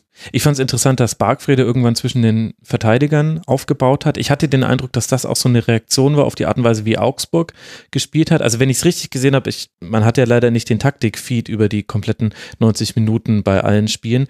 Aber wenn ich es richtig gesehen habe, war er am Anfang noch auf der 6 und dann hat Augsburg aber dieses hohe Anlaufen gemacht, was Augsburg halt sehr gerne macht. Und dann plötzlich tauchte Bargfrede für den Rest des Spiels eigentlich im Ballbesitz nur noch zwischen den Innenverteidigern auf. Fand ich eine interessante Variante, die auch sehr gut funktioniert hat. Also Augsburg hatte keine Ballgewinne in gefährlichen Zonen und das ist halt ein Mittel, mit dem Augsburg zu Chancen kommt. Das fand ich noch interessant bei dem Spiel. Ja. ja. Wollen, wollen, wir an der Stelle dann über Augsburg genau, sprechen? Die elegante Überleitung. ja. Mhm. Also es ist viel passiert. Bevor wir mit, mit Jens Lehmann, mit Kajubi, mit Martin Hinteregger diese Nebenthemen aufmachen, lass mal auf das gucken, was ja eigentlich zählt, nicht nur dem Sprichwort nach, nämlich das auf dem Platz. Und da haben wir ja bei Augsburg erst den Jens Lehmann-Effekt im Sinne eines Sieges äh, direkt nach, nach seiner Einstellung, wobei das natürlich ironisch gemeint war. Und dann jetzt eben dieses Spiel in Kiel, wo man zwar weiterkommt, aber klarste Chancen plus äh, zugunsten von Holstein vorliegt und jetzt eben dieses Spiel in Bremen, wo sich der FCA ja aber auch dann einiges erspielt hat, das aber mhm. liegen hat lassen. Wo zwischen Himmel und Hölle würdest du denn jetzt diese Leistung da bei Werder einordnen? Also es war halt vom Ergebnis her jetzt die, die deutlichste Klatsche. Aber im Grunde war auch das jetzt so ein Spiel, das sich in die Reihe der Spiele einfügt, über die die Augsburger selbst immer sagen, ja, wir waren nie völlig chancenlos, wir sind nie mhm. so richtig hergespielt worden. Sie sind halt in entscheidenden Situationen dann, dann hergespielt worden. Richtig hergespielt worden sind sie in Kiel, also beim Zweitligisten. Das ist, ist wirklich erstaunlich. Also das, äh, das hätten sie jetzt an 0 zu 5 oder so verlieren können. Da hätte man sich jetzt gar nicht, gar nicht beschweren können. Ähm, ich war ja zum Thema Augsburg schon mal so im November bei dir. Genau. Und damals haben wir gesagt, ja, da ähm, stimmen jetzt die Ergebnisse gerade nicht mehr so, aber eigentlich sind diese fundamentalen Daten, die sind nach wie vor okay, ja, und auch im, im Rasenfunk Royal hat er im Taktiksegment äh, Tobi Escher gesagt, dass Augsburg nicht so schlecht dastehen dürfte, tabellarisch, wie es jetzt eigentlich die ganzen Daten rund ums Spiel vermuten lassen würden ich sehe auch in der Mannschaft jetzt nicht diese totale Verunsicherung. Also die, die haben jetzt natürlich eine, eine gewisse äh, Unsicherheit in den letzten Minuten des Spiels, weil halt in vielen Spielen da noch ein Gegentor gefallen ist. Äh, die finden momentan keinen richtigen Zugriff in der Abwehr, aber es ist trotzdem noch keine verunsicherte Mannschaft. Also du siehst jetzt nicht so, so ein Spiel, äh, wo die Pässe über fünf Meter nicht mehr ankommen, äh, wo massive technische Fehler äh, sichtbar würden, wo gar kein Angriff mehr zustande kommt, wo keine Chance mehr rausgespielt wird. Also eigentlich so richtig schlecht gespielt haben die Augsburger noch gar nicht. Sie haben immer noch so, so äh, im vertretbar, so in, in einem Rahmen gespielt und jetzt eigentlich nicht so wie eine Mannschaft, die ganz tief im Abstiegskampf steckt, was sie aber natürlich, Tabelle lügt nicht, ja dann doch irgendwo, äh, irgendwo tut. Es ist, es ist wirklich komisch, aber es hat sich halt mit diesem so, so ein Bruch hat sich ergeben m, in so einer englischen Woche äh, im Herbst, die sich ganz gut anließ. Man hat in Hannover gewonnen. Mhm. Da dachte man, also die Mannschaft ist total gefestigt. Dann hat es im Pokalspiel gegen Mainz. Da war sie etwas nachlässig. In den 90 Minuten hat es aber geschafft, noch auszugleichen, in die Verlängerung zu kommen. Und da war halt einfach bei Mainz war der Akku leer Ja. und bei Augsburg war er noch, noch so gefühlt, dass man das, das Spiel so zu einem logischen 3 zu 2 Sieg bringen konnte. Und da hatte man dieses Heimspiel gegen Nürnberg und alle dachten sich, naja, jetzt wird es äh, eine richtig schöne englische Woche und dann schauen wir alle mal wieder Richtung nach oben in der Tabelle. Und dann ähm, ist dieses Spiel ein bisschen aus den Fugen geraten. Großer Widerstand vom 1. FC Nürnberg und die nehmen halt einen, einen Punkt mit, 2 zu 2 und können sich so ein bisschen wie der Sieger fühlen. Hat man in Augsburg nicht so, so tragisch genommen, hat man gesagt, ja gut, ist die Woche jetzt halt nicht perfekt geworden, aber sie war gut. Und dann plötzlich haben die Ergebnisse nicht mehr gestimmt. Und da waren dann halt auch so Spiele drin, ja, die verliert man halt mal so. Man verliert in Leverkusen. So ganz normal. Und plötzlich schleicht sich dann sowas ein und dann hast du auf einmal, schaust du auf die, die Liste deiner letzten Spiele, dann hast du seit sieben nicht mehr gewonnen, seit acht nicht mehr, seit neun nicht mehr. Und dass du halt dann natürlich zu Hause den Rückrundenauftakt gegen Düsseldorf, wo du in der Hinrunde noch gewonnen hast und zum ersten Mal in deiner achten Saison in ein Auftaktspiel. Spiel eingestiegen bist mit einem Sieg, mit, einem, mit einem Dreier, ähm, da machst du es ja dann wieder zunichte, äh, du Solche dein Geschichten Heimspiel nur der Fußball, Günther. ja, dein dein Heimspiel verlierst, ja. Weil ja nur der Fußball ähm, so, ein, so, eine Spielplan schöne, hat. so einen schönen Spielplan hat, wo man erst gegen alle Gegner äh, in der Hinrunde spielt und dann gegen alle in der Das ist Rückrunde. völlig verrückt, wie Ist ja da so im Eishockey sind. und so, da geht es ja kunterbunt durcheinander oder, in, oder auch, äh, ich glaube, in, in England ist es ja auch nicht so. Das ist für mich dann auch kein Sport. Premier League. Ja, das ist, da kann der Fußball auch keine, keine Geschichten Dann könnten alle Sportarten vom Fußball lernen. keine Geschichten schreiben, ja. Ich habe übrigens, äh, ich habe das Spiel Bremen gegen FC Augsburg gestern im Stadion an der Schleißheimer Straße in der berühmten Fußballkneipe angeschaut und da lief äh, parallel, es begann eine Stunde später, Manchester City gegen Chelsea Chelsea. noch und da habe ich immer so rechts dann rüber geschaut und da haben wir so gedacht, naja, schau, äh, so schnelle Führungen, 3-0, 4-0, bei anderen passiert das auch, ja. passiert dann auch so Mannschaften wie, wie Chelsea. Aber gestern halt dieses Spiel, das war halt für, äh, für den FC Augsburg dann halt schon wirklich ganz früh verloren. Also da war dann, dann zu spüren, dass, dass nichts mehr kommt. Das war einfach auch so eine Ideenlosigkeit. Mhm. Ja, das war jetzt keine, kein, keine Unsicherheit, also wie ich schon gesagt habe, dass jetzt gar nichts mehr funktioniert hätte. Die haben nach wie vor ihre 60 Prozent Ballbesitz gehabt, haben, glaube ich, auch so bei den Zweikämpfen war es zumindest so, so ausgeglichen. Aber es, es war halt überhaupt nichts von, von Idee oder von einem Torschuss, der mal Erfolg verspricht. Ja, da waren halt so Schüsschen aus der zweiten Reihe. Ja. Spezialist für diese Schüsschen aus der zweiten Reihe ist übrigens Daniel Bayer, der wirklich der beste Fußballer in der jüngeren Geschichte des FC Augsburg ist, aber halt auch wirklich sowas von Tor ungefährlich. Der hat jetzt, glaube ich, in den acht Bundesliga-Jahren wahrscheinlich vier oder fünf Tore geschossen.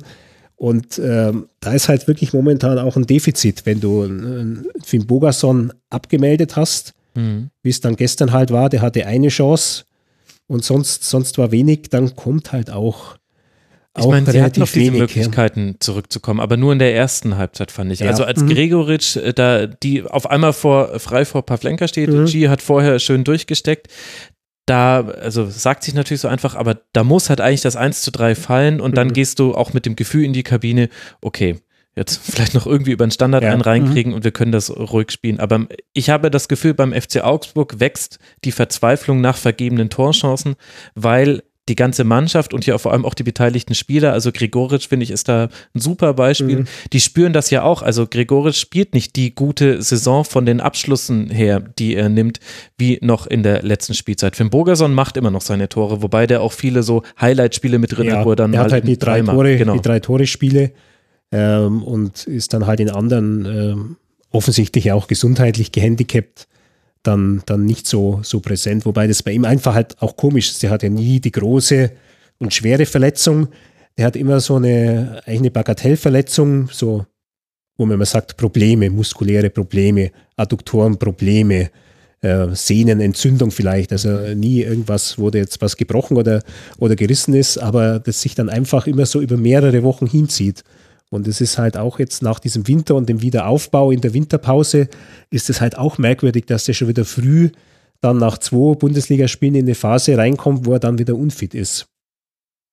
Und fehlt da vielleicht dann auch der Ersatz, also adäquat will ich jetzt gar nicht sagen, weil Finn Bogerson hat eine besondere Qualität, wo du auch quasi einfach das Glück haben musst, dass du so jemanden beim FC Augsburg hast. Aber da fehlen ja dann auch so ein bisschen die Alternativen. Wir hatten mal eine kurze Marco Richter Phase in der mhm. Hinserie, da kam ja dann glaube ich auch eine Verletzung mit rein, wenn ich es gerade richtig im Kopf habe. Ja, hab, wobei der Marco Richter auch ein, ein anderer Typ ist, also mhm. der vielleicht seine Stärken mehr hat, wenn er so ein bisschen über außen kommen kann. Ja. Das ist dann eher so der, der Rivale jetzt für, für André Hahn so mhm. sehe ich ihn in diesem Mannschaftsgefüge. Der Backup wäre ja eigentlich Julian Schieber, der ein paar Spiele gemacht hat, allerdings halt auch diese Verletzungsgeschichte mit sich, mit sich rumträgt. Der war eine Risikoverpflichtung. Sieht auch Schieber selber so. Er, er, ist, er, er spricht auch vom Risiko, Julian Schieber zu verpflichten. Und äh, dieses Risiko zahlt sich halt für den FCA bisher noch nicht aus, weil momentan ist er, glaube ich, auch wieder verletzt und mhm. zumindest nicht im, im 18er Kader für das Spiel und äh, ja, da hätte ihn halt äh, der FC Augsburg schon mal dringend gebraucht oder einfach mal so ein Brecher, den du in den letzten Minuten noch, noch reinschmeißen kannst. Gestern ist halt für Finn Bogason ist halt André Hahn gekommen und äh, das ist jetzt halt kein Ersatz als Mittelstürmer, weil André Hahn ein, ein Flügelspieler ist und, und nichts anderes. Und dann gibt es noch Cordova im Ja, Kader. es gibt noch Cordova, das, das äh, wäre, wäre von der Position dann halt derjenige, der hat auch in Kiel gespielt, aber der ist halt völlig abgemeldet worden. Also der mhm. kam ja als mit der Verheißung ähm, eine womöglich große Entdeckung zu sein. Die haben den damals bei der U20 WM haben sie ihn ausgemacht. Da war der, glaube ich, auch zweitbester Torschütze vom Turnier mit vier Toren, traf damals auch gegen Deutschland. Also er kommt aus, aus Venezuela, hatte einen, einen ganz guten Start, kann auch ganz gut Fußball spielen. Aber ich, ich weiß nicht, ich glaube, das ist wahrscheinlich vom, einfach dieser kulturelle Sprung ist halt, halt auch sehr groß. Ähm, ist bei ihm wie bei, bei vielen anderen Spielern, die aus Südamerika gekommen sind. Dann kommt vielleicht irgendwann mal halt der Frust dazu. Du bist daheim in Venezuela eigentlich schon eine große Nummer, auch A-Nationalspieler. Und in der Bundesliga bist du halt doch noch vergleichsweise in nichts. Und ähm, er war, als ich das letzte Mal bei Transfermarkt eh geschaut habe, auch mit einem relativ niedrigen Marktwert notiert, 750.000. Das hat mich eigentlich gewundert für jemanden, der bei einer U20 WM so, mhm. so auffällig gespielt hat. Also diese Karriere kommt nicht so, so richtig in, in Gang. Ja, der müsste halt auch permanent spielen. Da sollte man vielleicht auch mal drüber nachdenken, ob das irgendwie über eine Ausleihe in der zweiten Liga vielleicht funktionieren kann, ihm da ein bisschen mehr Praxis zu verschaffen. Aber ich glaube, so wird er halt nicht entscheidend vorankommen. Und dann haben wir ja noch recht viel Nachrichtenwertliches rund um Kajubi und dann Martin Hinteregger erlebt. Das mhm. sind jetzt quasi Geschehnisse, die Kajubi schon vor der Saison ging's los, dann in der, in, im Winter ging, kam er wieder nicht äh, ins äh, Trainingslager und dann wurde dieses Thema neu aufgemacht. Er hatte noch ein privates Thema mit einem Verkehrsdelikt, was er sich zu Schulden hat kommen lassen. Und dann eben Martin Hinteregger, das haben ja, denke ich, alle Hörerinnen und Hörer mitbekommen, der sich mit einer sehr, sehr kritischen Aussage quasi selbst aus dem Kader und vielleicht auch schon willentlich dann aus dem äh, Verein genommen hat. Was haben denn die Geschehnisse rund um diese beiden Spieler mit der sportlichen Misere in der Saison zu tun? Also der Abgang der beiden Spieler schmerzt natürlich sportlich. Ja, also Kajubi ist ein Chaot in seinem in seiner Berufsauffassung und in seinem seinem privaten Leben. Er hat jetzt auch vergangene Woche jetzt noch einen äh, weiteren Strafbefehl äh, bekommen wegen einer Körperverletzung im Augsburger Nachtleben, wo also ein Fan, der etwas beharrlich seinen Namen gerufen hat, mit dem Kopfstoß niedergestreckt hat. Ähm, und diese Schwarzfahrerei und äh, Räumungsklage, da ist Sorgerechtsstreit und, und, und, zu lange im Urlaub bleiben. Also da, da hast du als Verein ja gar keine andere Möglichkeit, als dann irgendwann darauf zu reagieren. Ich finde, das war jetzt äh, nicht übereilig, wie der FC Augsburg das gemacht hat. Also er hat äh, schon äh, dann den Spielern auch angehört, um da genau äh, zu wissen, was da los ist, aber er musste ihn ja eigentlich suspendieren. Aber du hast halt mit Kajubi ähm, jemanden gehabt, dem auf dem Feld relativ wenig vorzuwerfen war. Also da hat er mhm. seine, seine Arbeitsethik gezeigt. Der ist einer, der, der viel nach hinten macht, der vorne gefährlich ist, natürlich eine ungeheure Kopfballpräsenz hat. Er hat ganz gut zu, zu Finn Bogason gepasst. Und dieser, dieser Möglichkeit hat man sich jetzt halt, halt beraubt. Also so links draußen hast du jetzt eigentlich so, so niemanden. Momentan versucht Baum das zu lösen, indem er äh, Philipp Max äh, weiter nach vorne gezogen hat und, und Staphylidis mhm. dann hinten spielt. Aber Philipp, Philipp Max hat jetzt im Moment halt auch mit sich selber mal zu tun, nach eineinhalb sehr starken Jahren. Ja, und von, was hast du sonst noch als Alternativen? Den Dong Won Chi, Richter. Ja, der irgendwie, ja, aber Richter mehr für, für die andere Seite und, und, und der ist halt momentan auch nicht in Schuss. Dann hat er mal Jonathan Schmid ähm, links spielen lassen. Äh, Schmid weiter vorne ist auch ganz gut wegen seiner Freistoßgefahr. Aber nach der Verletzung, Kreuzbandriss von Raphael Framberger, brauchst du Schmidt halt ja. jetzt wieder dann, dann hinten rechts. Mhm. Also ähm, hast du dich da dieser Möglichkeiten beraubt. Ja, und durch den, den Abgang von Hinteregger ist es halt einfach so, du hast momentan eine Innenverteidigung Kevin Danso, der kaum gespielt hat in der Vorrunde, und Reese Oxford, der die Bundesliga aus seiner Gladbacher Zeit ein bisschen kennt, aber der jetzt auch nicht übermäßig mit Spielpraxis aus der Premier League kommt.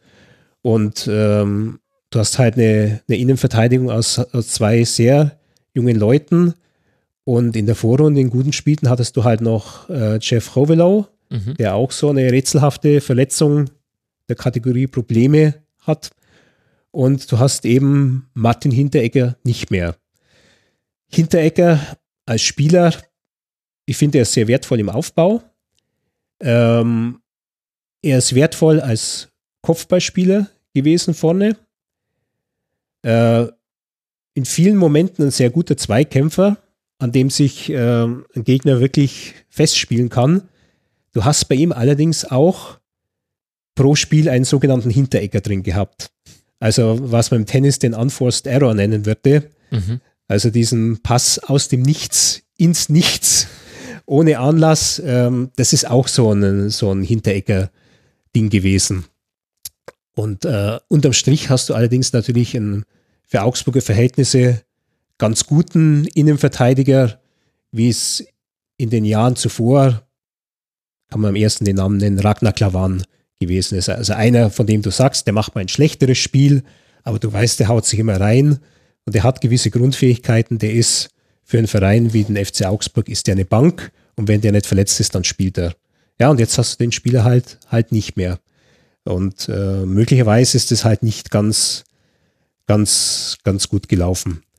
Und was glaubst du jenseits von der sportlichen Bewertung, weil Martin Hinteregger mhm. ist ja ein sehr präsenter Profi gewesen nach außen hin. Äh, wie schätzt du es ein? Hat er auch eine Wirkung nach innen auf die Mannschaft? Also ist da jemand gegangen worden oder hat sich ja auch selbst sehr kritisch gegenüber dem äh, Trainer geäußert, der ein hohes Ansehen genossen hat bei seinen Kollegen, weil er eigenbrötlerisch unterwegs, so wie du das jetzt einschätzen kannst aus seiner Position. Wie würdest du das also bewerten? Also überhaupt kein, äh, ein, ein, bisschen ein eigener Typ, weil er halt manche Sachen ähm, aus einer großen Distanz sieht im Profifußball. Das ganze Social Media Gehabe, da war ja die Geschichte mit seinem Smartphone, das er dann abgeschafft hat, weil er einfach nicht zu dieser Generation gehören wollte, die da nur noch gebeugt über dem Bildschirm sitzt und hat sich ja dann einige Zeit lang so ein, ähm, hat sich dann so ein 2008 Nokia, äh, das nicht internetfähig ist und äh, mit dem er nur SMS schicken kann, hat er sich ja zugelegt. Also in der WhatsApp-Gruppe der Mannschaft ist er schon genau, mal nicht drin. Da war er, da war er nicht drin. Äh, er ist dann wieder zurückgekehrt, also hat sich auf einen gewissen Druck hin, hat er sich dann äh, wieder ein Smartphone angeschafft, parallel zu seinem Nokia, eben wegen dieser ähm, Erfordernisse des, des Vereins. Man könnte es natürlich so interpretieren, seine Telefongeschichte, dass das schon ein stummer Protest war gegen Manuel Baum, der halt die Angewohnheit extrem viel auf diesem Kanal WhatsApp an die Mannschaft zu schicken. Ja. Okay. Clips, taktische Sachen und so weiter. Ich, ich glaube, dass mancher Spieler von sowas halt genervt ist. Ja, wenn es wieder blinkt und dann ist wieder irgendwas vom Trainer kommt, dass er sich da irgendeinen so Clip Krass, anschauen das ist soll. Quasi das ich Äquivalent glaub, zu der Kindergartenelterngruppe, die man dann irgendwann hat, oder? Ja, äh, ich glaube, dass das einen Spieler nerven kann und dass diese, äh, ein Teil dieser Smartphone-Verweigerung vielleicht auch damit zu tun hatte, dass das so, so eine Art Protesthaltung gegen, mhm. gegen, den, gegen den Trainer war.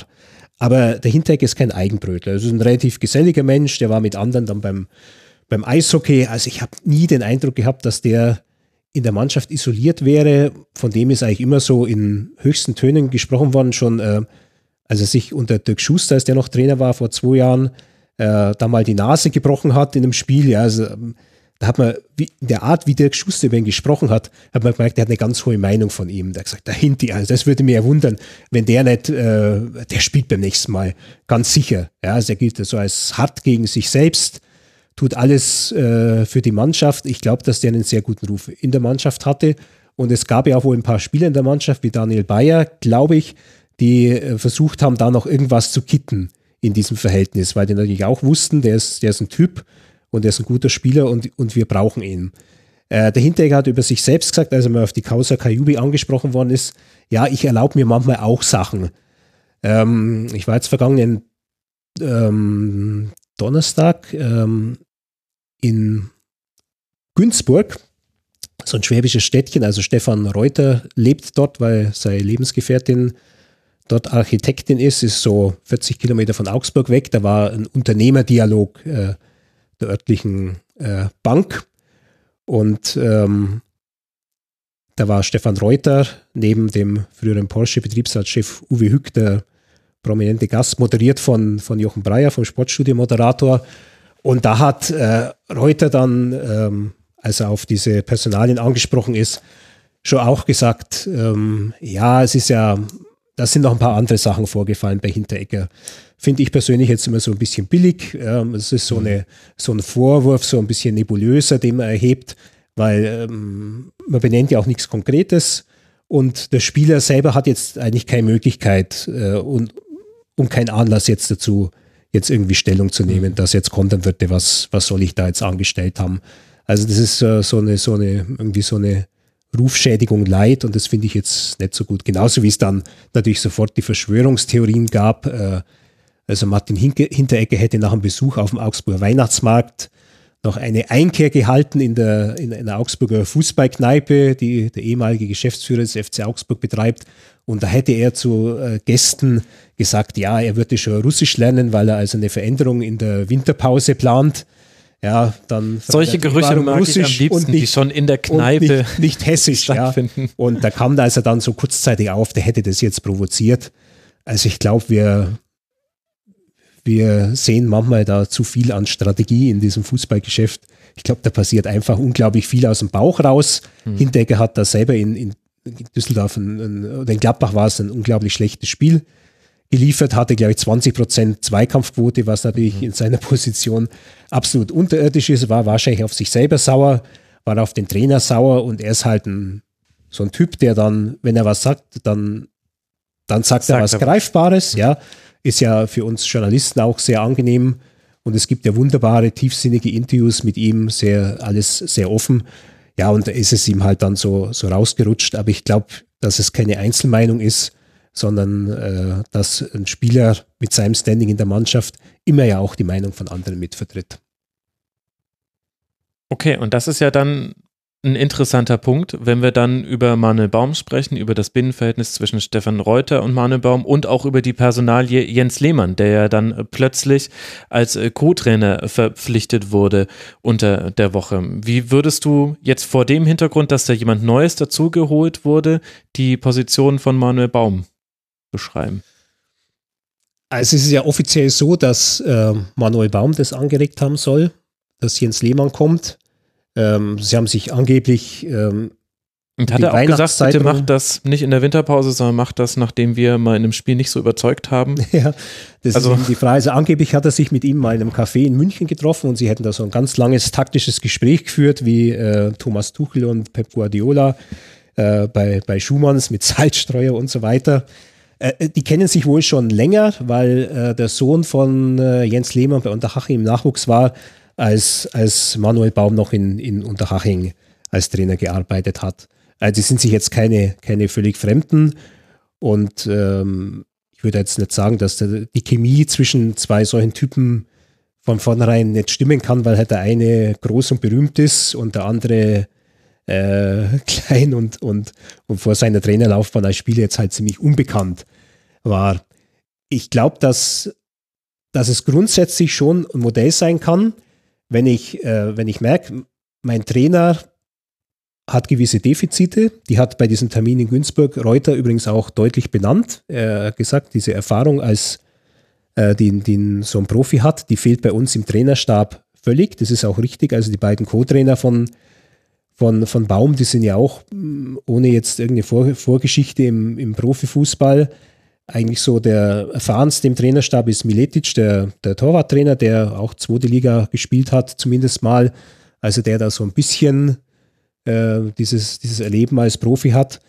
Also da kann es schon Sinn machen, jemanden dazuzunehmen. Also Reuter hat, hat es so gesagt, ja, Lehmann, das ist halt einer, der schert sich um nichts. Der geht, im, der geht im Training hin, packt ein und sagt, du stehst jetzt drei Meter weiter nach rechts. Das kann der Manuel Baum vielleicht, vielleicht nicht so, ja.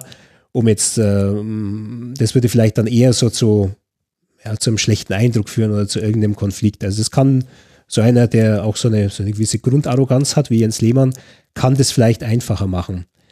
Ähm, ich habe halt bei Lehmann äh, diese Trainergeschichte auch mitgekriegt in den Jahren 2012 und 2013. Da gab es jemals eine, eine, Einladung von Sky zu einer Gesprächsrunde mit ihm.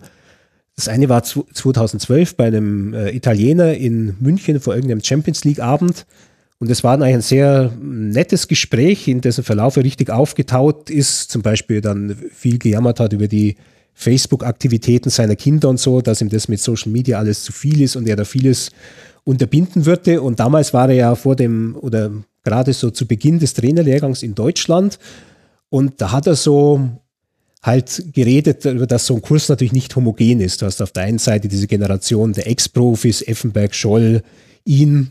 Und auf der anderen Seite hast du halt irgendwelche Leute, die aus dem Jugendfußball kommen, aus der vierten, fünften Liga, im Grunde die, die Manuel Baums dieser Welt und äh, sagte, ja, das sind halt so irgendwie findet er das total beeindruckend, was die alles wissen, was die ähm, auch so an Ergebnissen in, in, in, äh, so im Kopf haben und er hätte es schon lange vergessen und äh, hat das so gönnerhaft geredet, aber auch so ein bisschen von oben herab.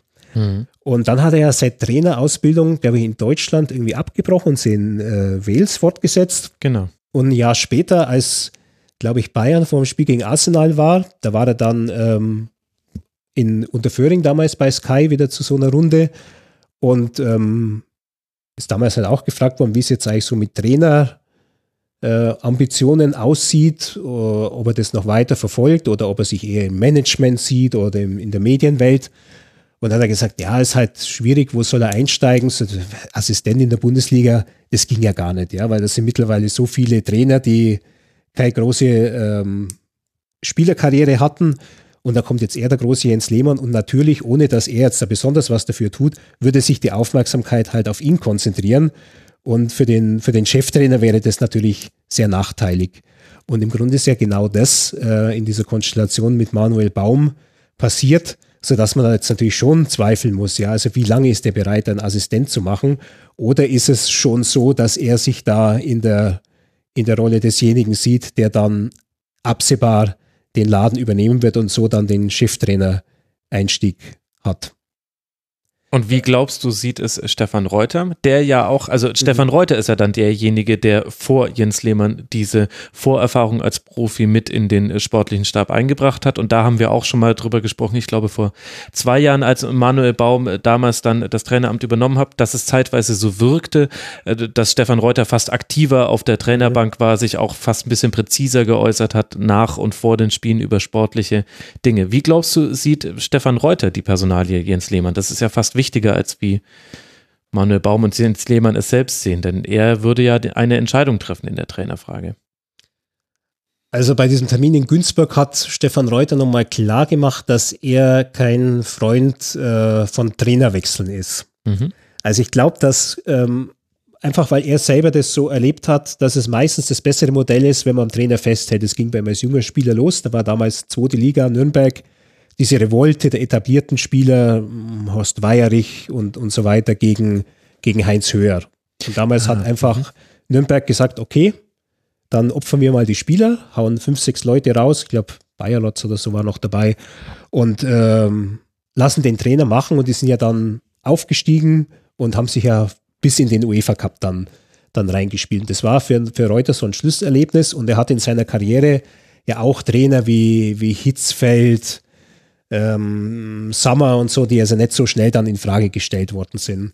Und es ist für ihn einfach ein sehr, sehr wichtiger, so eine Grundeinstellung bei ihm. Also das nicht zu sehr von Ergebnissen abhängig zu machen, solange er sieht, es ist, es ist eine Perspektive da und es, es läuft immer. Und er hat es ja im Grunde vor zwei Jahren bewiesen, mhm. als man Baum dann durchgesetzt hat, der ja wirklich schon fast schon fast weg war und man ist ja letztlich dann doch richtig damit gefahren. Er, sagt ja, letztlich auf der anderen die, Seite die auch. Weinziel-Erfahrung ist ja auch noch. Äh, ja, richtig, ja. Also, ja, wobei er da ganz neu in den Verein kam und da wollte halt äh, da wollte, da wollte Reuter erstmal sehen, wie, wie ist der Weinziel Genau, aber nichts wäre leichter ja, ja. gewesen, mhm. als äh, damals den eigenen Ja, ja, damals hat auch Bernd Schuster sich extrem äh, über einen der ähm, VIP-Sponsoren angebietet. Also da hätten wir auch diese, diese Lösung dann natürlich erwähnen können. Also jedenfalls, Reuter will das schon gerne durchziehen. Außer es ist so eine Konstellation wie, wie Dirk Schuster, wo er einfach die Überzeugung halt verliert mhm. wo er glaubt, dass, dass man da einen Fehler gemacht hat. Aber das kann man jetzt nach zwei Jahren, Manuel Baum kann man nicht sagen, es war ein Fehler. Man kann höchstens feststellen, dass es nicht mehr funktioniert, dass es mal funktioniert hat, aber nicht mehr funktioniert. Also glaube ich, dass er grundsätzlich schon gewillt ist, einen Trainerwechsel zu vermeiden und dass er es eben mit diesem kreativen Modell, ja, für das jetzt eigentlich kein so richtiges Beispiel gibt, weil jetzt, sag mal, mhm. Tedesco und, und Seppo Eichkorn auf Schalke ist zwar erfahrener Co-Trainer, unterstützt jungen Co-Trainer. ist aber jetzt nicht so, dass man sagt, dieser, dieser Cheftrainer, der Junge, irgendwie so einen totalen äh, Mangel an Charisma hätte. Ja, ganz im Gegenteil. Ähm, und, und jetzt, jetzt ein, ein, äh, eine illustre Figur dazukommen müsste. Also Augsburg ist da schon wirklich ein, ein unikes Modell jetzt. Also dieser mhm. schon etwas erfahrene, aber halt uncharismatische Cheftrainer, der, der im Grunde sehr technokratisch agiert und dann so einen äh, jemanden dazu holen, der halt irgendwie so eine Type ist, an der man sich reiben kann. Es kann funktionieren, aber es ist natürlich auch die Frage, inwieweit Jens Lehmann sich da fachlich einbringt und auch wie die Mannschaft es wahrnimmt, ja, ob die mhm. Mannschaft mhm. da was spürt, ja, ist da schon die Nachfolgeregelung äh, festgelegt, ja, ähm, müssen wir uns mit Lehmann gut stellen oder, oder müssen wir loyal zu Baum sein? Das ist schon eine komplizierte Situation geworden in Augsburg.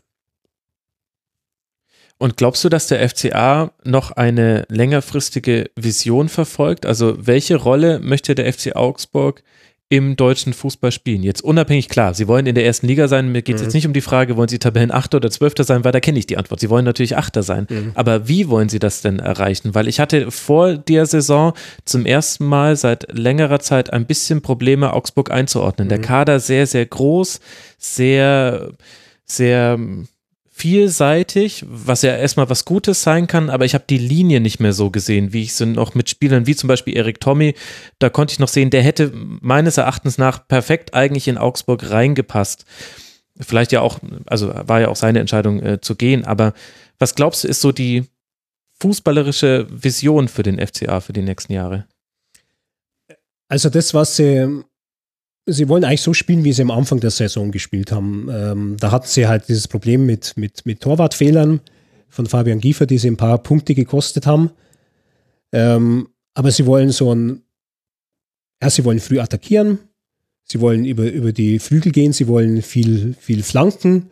Das ist eigentlich, und, und danach ist auch die Mannschaft zusammengestellt worden. Also es war ja durchaus sinnvoll, zum Beispiel den André Hahn äh, zurückzuholen, äh, vielleicht dann mit ein bisschen Hoffnung versehen, mit ein bisschen Nostalgie. Es möge wieder so sein wie in den Jahren 2013, 14, als er halt als junger Spieler da war und dann zum Nationalspieler für 45 Minuten geworden ist. Die Hoffnung shoppt immer mit. Man bestellt ja so auch manchmal es. den Anzug die Größe kleiner oder die Hose. ja, ich glaube, dass, dass die das als Spielstil für sich entdeckt haben und danach die Mannschaft zusammenstellen. Und ja, so Ziele offiziell sagen sie halt immer drei finden, die hinter uns sind. Aber natürlich, also in der Mannschaft hat man schon gemerkt, dass da der Wille war, ein bisschen mehr zu erreichen. Und das, mhm. Da gibt es also schon Leute, die da offensiv vorgehen. Gregoritsch, Finn Bogason.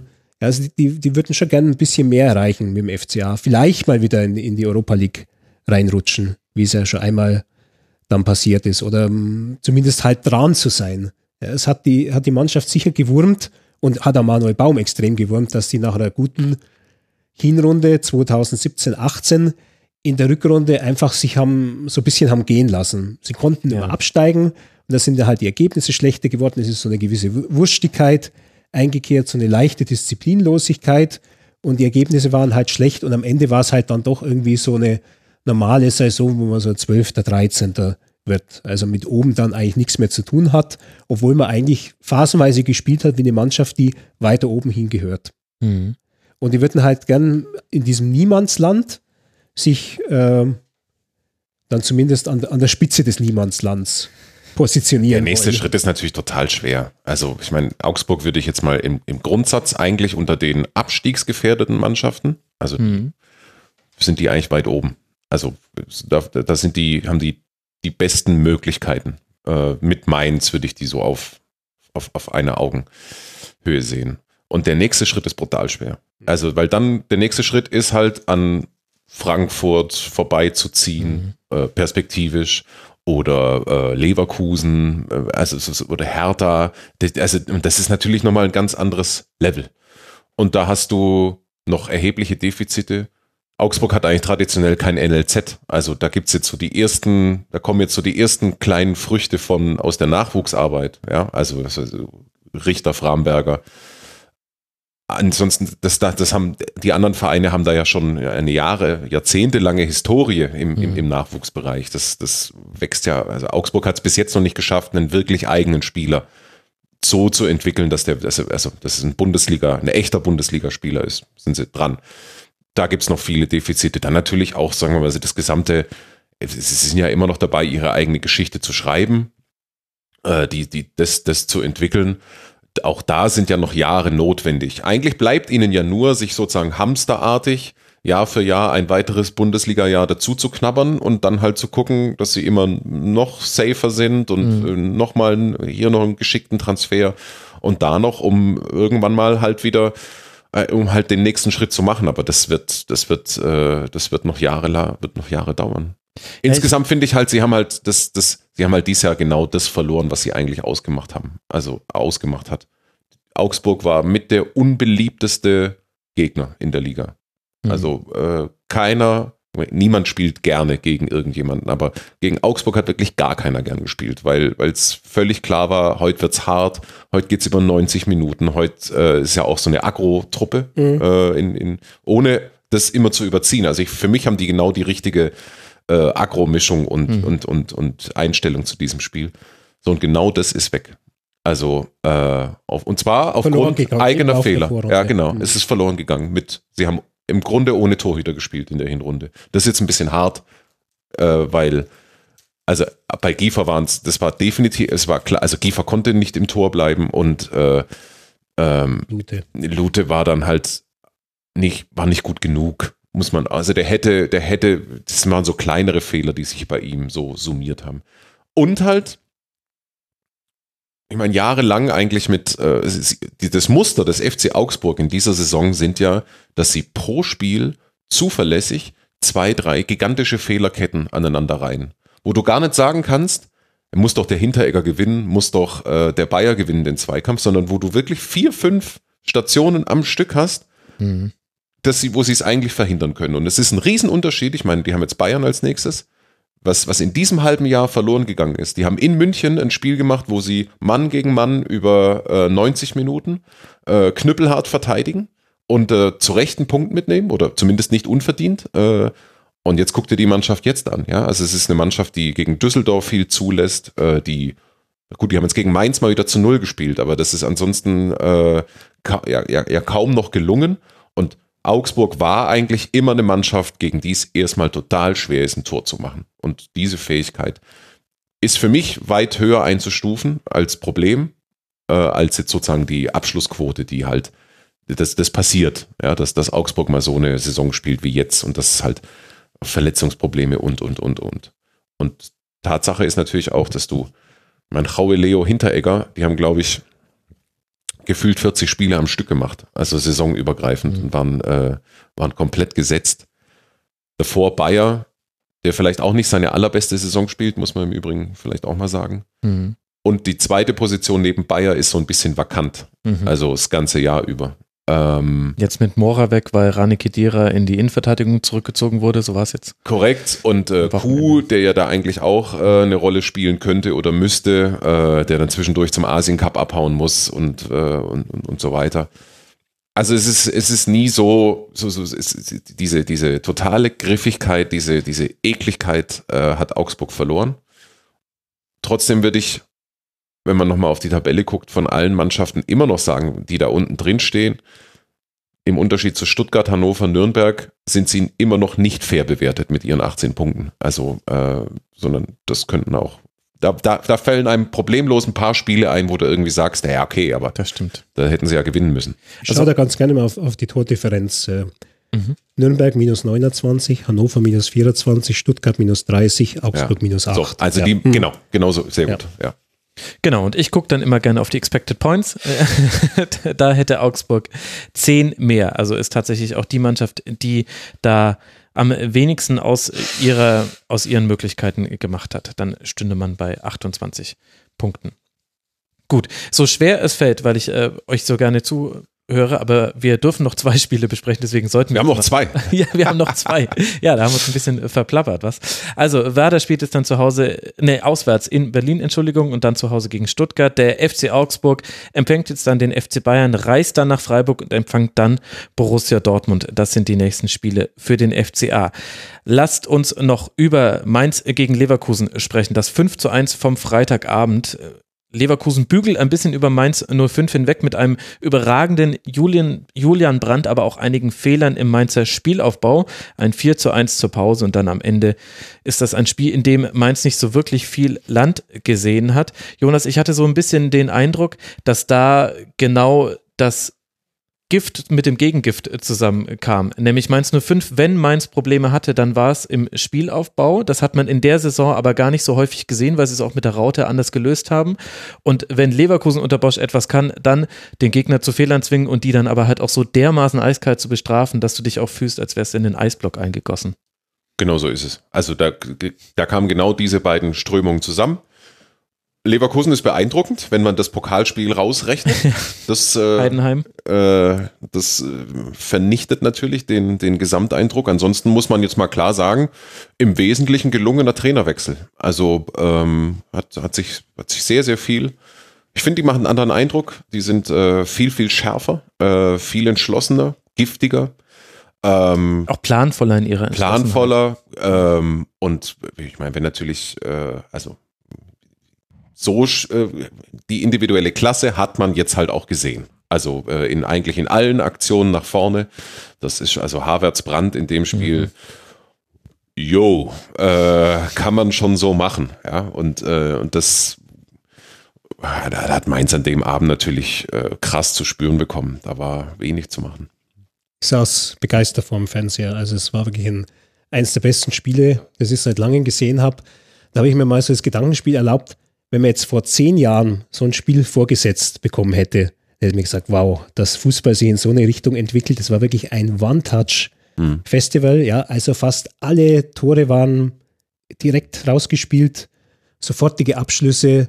Ich würde auch sagen, dass Mainz äh, gar nicht so schlecht war. Überhaupt es war halt Leverkusen einfach fantastisch, aber Mainz hat ja wirklich, er hat ihnen die Stirn geboten. Ja. Die, haben, die haben halt dann die, die Tore nicht gemacht, aber auch ähm, über Quaison, äh, die, diese Gegenstöße mit diesem irrsinnigen Tempo, das war wirklich ein, also ein ganz, ganz tolles Spiel.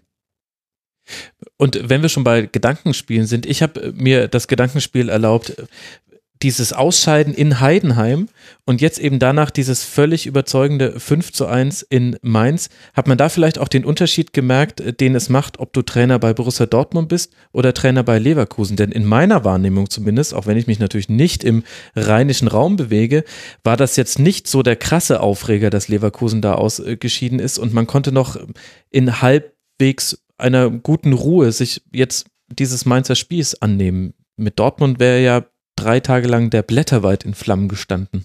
Ja, aber ich glaube, in Leverkusen sind die Erwartungen auch nicht ganz niedrig. Ja. Also das äh, erklärt sich auch daraus, dass, dass man Trainer gewechselt hat, als man tabellarisch jetzt äh, nicht absolut verheerend dastand.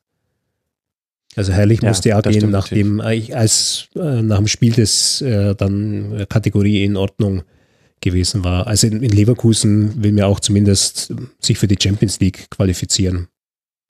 Okay, und es Ja. war natürlich auch das erste schlechtere Spiel unter Bosch. Das Mhm. kommt natürlich noch auf jeden Fall mit dazu.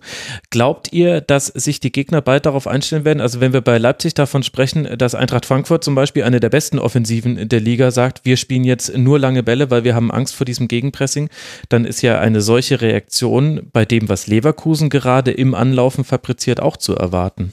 Gut, die Gegenmittel gegen, äh, dagegen sind ja auch bekannt, ja, also äh, und, und, und ja auch die Risiken.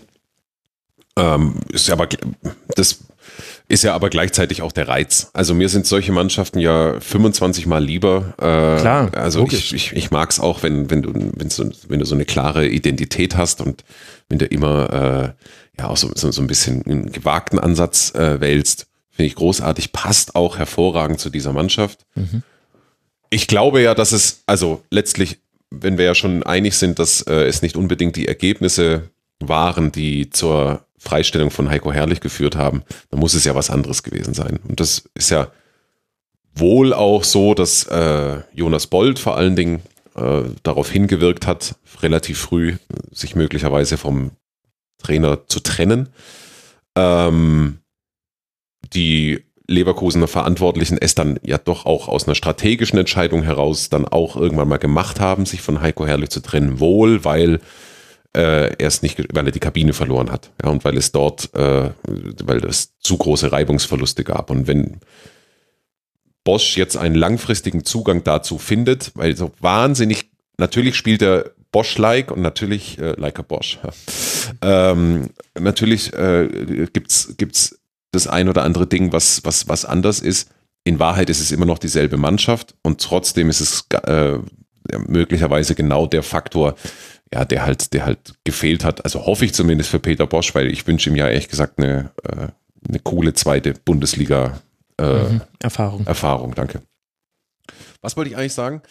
ähm, Es ging um die äh, Gegenmittel, aber du kamst jetzt über das Argument, dass er äh, etwas aus der Mannschaft rausholt, was mit Sowas. von Heiko Herrlich. Genau so ist es. So, und äh, ich, ich bilde mir ein, ein mehr als zartes Pflänzchen äh, da bereits zu erkennen. Ja, äh, das, das könnte halt, weil eigentlich, wenn man wirklich, es, es, es passt ja hervorragend das zusammen, was man über Peter Boschs Fußball weiß und dem, was da in der Mannschaft vorhanden ist.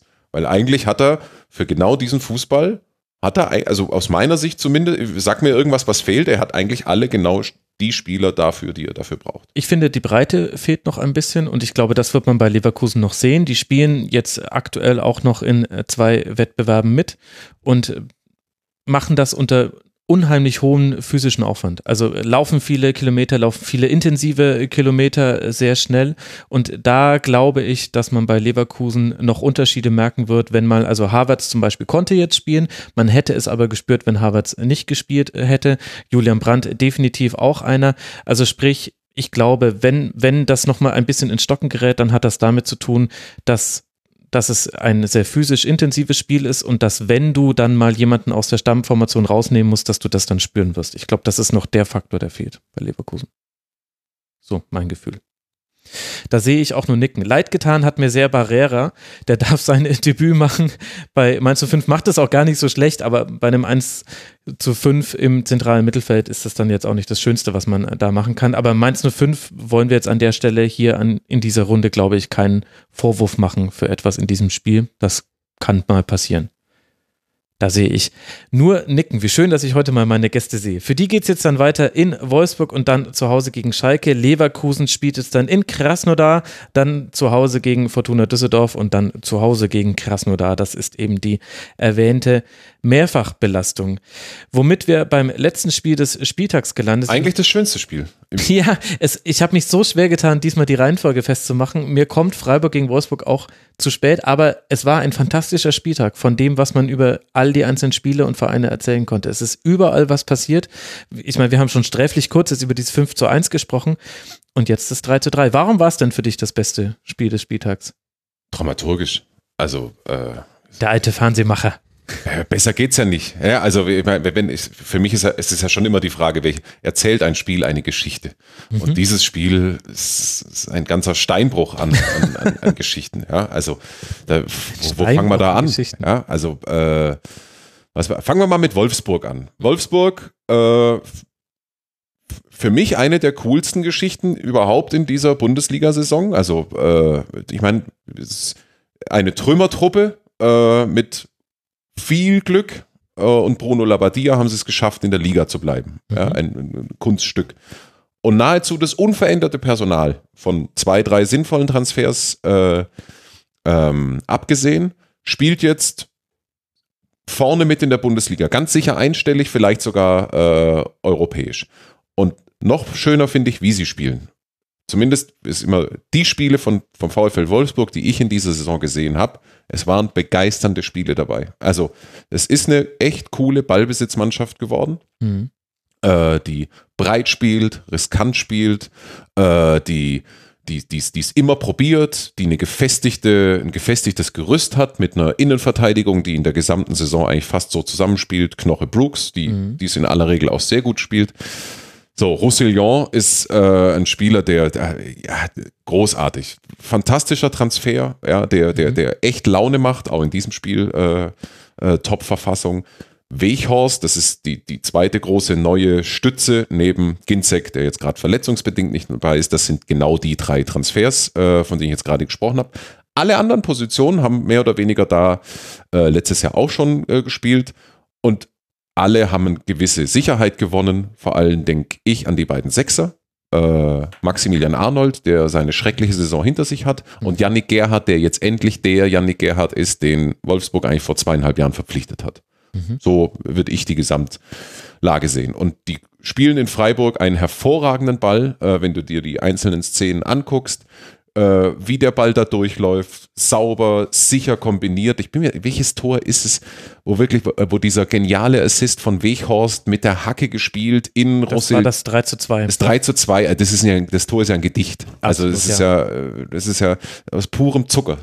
Und ähm, ja, also und, und das, wir reden ja von Wolfsburg, also die, die letztes Jahr wirklich kein Bein auf den Boden gebracht haben. Und ich, für mich ist es eine der größten Trainerleistungen äh, jetzt in diesem Jahr 2018, 2019, was Labadia aus dieser Mannschaft geformt hat. Hm. Freiburg auf der anderen Seite. Ehe unser aller Favorite äh, als, als das kleine gallische Dorf, die es halt scheinbar wieder, äh, die es vielleicht wieder hinkriegen, den, äh, die Quadratur des Kreises, äh, die es die es wieder schaffen mit beschränkten Mitteln, die jetzt Vincenzo Grifo haben, wieder. Ja, d- das war jetzt sozusagen äh, erster großer, erster großer Auftritt von ihm, würde ich sagen. Äh, man hat seinen, seinen rechten Fuß mal wieder aufblitzen sehen. Ähm, das, so dann hast du Petersen, der ein typisches Stürmerspiel macht, eigentlich nicht zu sehen, aber dann halt bei der Ecke da.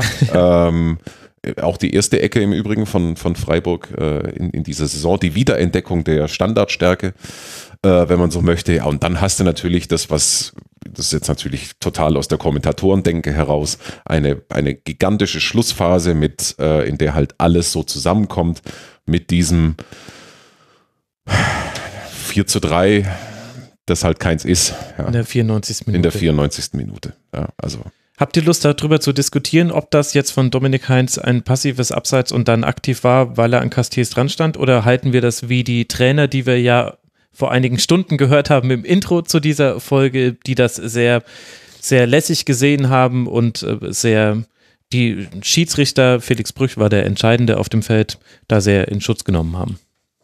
Naja, das ist ja ein, Diskus das ist ja ein diskutabler Punkt. Ja? Also regeltechnisch ist es abseits.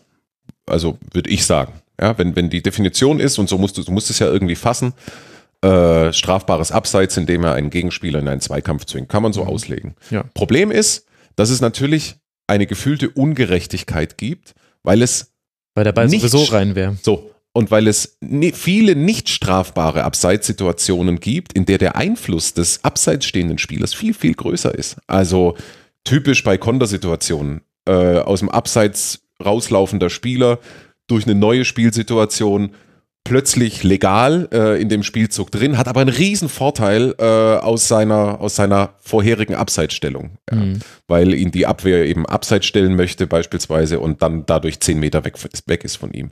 Und jetzt hast du hier Heinz, der halt wirklich nur dasteht. Also äh, und, und natürlich, seine Argumentation ist auch nicht doof, dass er sagt, wenn der, äh, wenn der Ball in den kurzen Pfosten, wenn da eingeschlagen wäre, brauchen wir nicht reden, aber der Ball wäre so oder so unhaltbar gewesen. Und deswegen gibt es eine sagen wir mal, regeltechnisch alles fein, aber ein gewisses Ungerechtigkeitsempfinden kann ich auch nachvollziehen. Ich weiß aber gleichzeitig auch nicht, wie ich die Regeln fassen würde, weil irgendwie musst du sie ja fassen, also wo der, wo der, wo der, äh, wo sozusagen die Schwelle ist. Und da sind wir, glaube ich, an dem Punkt, eine Einzelfallgerechtigkeit wird es niemals geben. Eigentlich in einer idealen Welt war das ein guter Einsatz äh, des, des Videoassistenten, weil er wenn es gleich auch so ein Stimmungstöter war für alle, die im Stadion waren, klar. Aber es ging relativ schnell. Aber es ging relativ, relativ schnell, schnell, und, äh, und die Situation ist regeltechnisch auch in Ordnung. Bisschen abstrakte Diskussion, keine Frage, aber völlig okay. Ja. Ich möchte Felix Brüch für eine Situation loben, in der er nicht den VAR zu Rate gezogen hat, sondern die er einfach mit gutem Auge entschieden hat. Das war, als äh, er erkannt hat, äh, es war in der ersten Halbzeit, es war keine Abseitssituation von Wechhorst. Ja Mhm. Und äh, es war kein Foul an, an Steffen in der Mitte. Also das ähm, zeigt, dass man auch äh, als Schiedsrichter nach wie vor ähm, ganz normal im Spiel was sehen kann, wenn man ein gutes Auge hat und wenn man richtig steht. Hat auch der Pokal bewiesen, das geht schon noch. Mhm. Also ja. das, äh, sie haben es nicht, sie nicht gänzlich verlernt. Ja, ja, so ist es.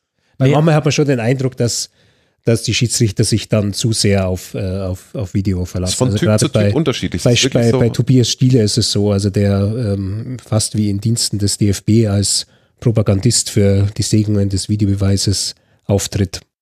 Was das für eine Erleichterung für den, für den Schiedsrichter ist. Und äh, naja, also ich kann da seine Meinung nicht ganz teilen. Da spricht aus mir zu wenig äh, Selbstbewusstsein als Schiedsrichter halt auch noch zu sehen, wie es ist. Andererseits ist aber natürlich der Fakt auch nicht wegzudiskutieren, das, was Bruno Labbadia gesagt hat in der Pressekonferenz nach dem Spiel und was Christian Streich dann ja auch nochmal dem zugestimmt hat und auch nochmal in anderen Worten gefasst hat. Es ist ein extrem schwieriger Job, der zu 95 Prozent würde ich sagen, sehr gut ausgeführt wird und die 5 Prozent sind aber immer bedeutsam oder fast immer bedeutsam und ich mache den Rasenfunk, ich wäre froh, wenn ich ihn zu 95 Prozent sehr, sehr gut machen würde. Und ich bin sehr froh, dass es da draußen keine Leute gibt, die nach jeder Folge sich die 5%, die wahrscheinlich sogar noch mehr sind, an jeder Sendung rauspicken und sagen, okay, hier eine Ungenauigkeit, da hat er in der Moderation ein bisschen so die Souveränität äh, vermissen lassen und hier hat er sich zu sehr darauf verlassen, dass ihm einer der Gäste nochmal aus Köln rein. Spielentscheidend verquatscht. ja, ja, ja, halt wirklich. Also das kommt schon auch mit dazu. Also ich, ich fand das sehr wohltuend, deswegen habe ich es auch als äh, Intro gewählt, da mal so einen Kontrapunkt zu setzen, diskussionstechnisch bei all dem, was du gesagt hast, was ja auch richtig ist. Aber es ist ein verdammt äh, schwieriger Job und in dem Spiel ist ja eigentlich alles gut bewertet worden. Wir hatten ja trotzdem ein super Spiel und das, obwohl das ja der Worst Case war, spielentscheidendes Tor in der 94. Minute, der krasse Stimmungskiller. Es könnte nur noch dadurch ge getoppt werden, dass das Tor erzielt wird und dann geben sie nach VRR Elfmeter auf der anderen Seite, so wie es jetzt in den Niederlanden der Fall war.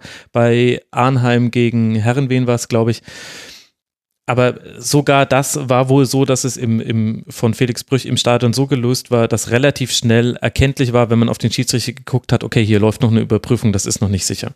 Haben mir zumindest Leute geschrieben, die im Stadion waren. Vielleicht zu Felix Brüch noch eine Empfehlung, ein sehr gutes Interview in der Elf Freunde ja. in der neuen, wo er also erklärt, wie ein Schiedsrichter sich auf ein Spiel vorbereitet, auch mit taktischen Einblicken, damit er eben einfach weiß, ja, wie eine Mannschaft spielt und sein eigenes Stellungsspiel danach ausrichtet. Sehr interessant. Mhm. Das hat ja Pierre Luigi Colina damals so ein bisschen in den Weltschiedsrichter-Fußball reingebracht. ja, allem. Brüch ist sein Erbe. und damit hätten wir die Podcast-Größe auch schon abgehandelt. Wir könnten noch ganz viel über dieses Spiel sprechen. Es war einfach ein schönes Spiel mit einer guten Leistung von beiden Mannschaften. Darauf dabei wollen wir es bewenden lassen, denn es ist ja jetzt doch auch schon wieder ein bisschen Zeit ins Land äh, gestrichen. Meine Güte, also jetzt hinten raus, da verliert aber auch der Max wirklich seine Linie, das muss man sagen. Die, da gab es jetzt mehrere schiefe Sprachbilder. Für Freiburg geht es jetzt dann nach Gelsenkirchen. Auf Schalke spielt man und dann zu Hause gegen den FC Augsburg. Der VfL Wolfsburg empfängt Mainz 05 und reist dann nach Gladbach. Und ich danke meinen beiden herausragenden Gästen wie immer. Zum einen Jonas Friedrich at sky-friedrich, was auch schon der kleine dezente Hinweis auf deinen Arbeitgeber ist. Danke dir, Jonas, dass du hierher gekommen bist. Das hat eine große Freude bereitet mir. dir zuzuhören. Thanks for having me. Und wir hingen an den Lippen von Günther Klein, nicht, nicht nur im FC Augsburgs-Teil, da hat es sich ein bisschen angefühlt, als, als hättest du, als wärst du im Kinosaal oder auf der Theaterbühne gestanden und Jonas und ich, wir haben. Wissend genickt. Ja, wirklich, und uns jede Silbe einverleibt und in unserem Herzen bewegt. Günther. Ja, ich habe ich hab dann gelauscht und genickt, als Jonas äh, wie der VW-Aufsichtsrat äh, den VfL Wolfsburg veredelt hat. also Günter Klein, vielen herzlichen Dank vom Münchner Merkur, at güg62 auf Twitter. Danke dir. Und euch, lieben Hörerinnen und Hörern, danke für eure Aufmerksamkeit. Ich möchte dann doch noch eine andere Podcast-Empfehlung als nur Colinas Erben loswerden. Faking Hitler ist ein Podcast, der sich mit den gefälschten Hitler-Tagebüchern im Stern befasst. Das wird von einem Sternredakteur aufgearbeitet und der Clou, es gibt Tonaufnahmen vom Journalisten mit Kujau damals. Kann ich sehr empfehlen, ist gerade in der Mitte, der Staffel. Hört euch das an. Tolles Produkt und wir hören uns dann bald wieder. Macht's gut. Ciao.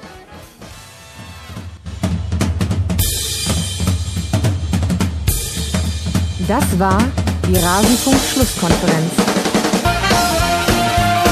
Wir gehen nun zurück in die angeschlossenen Funkhäuser.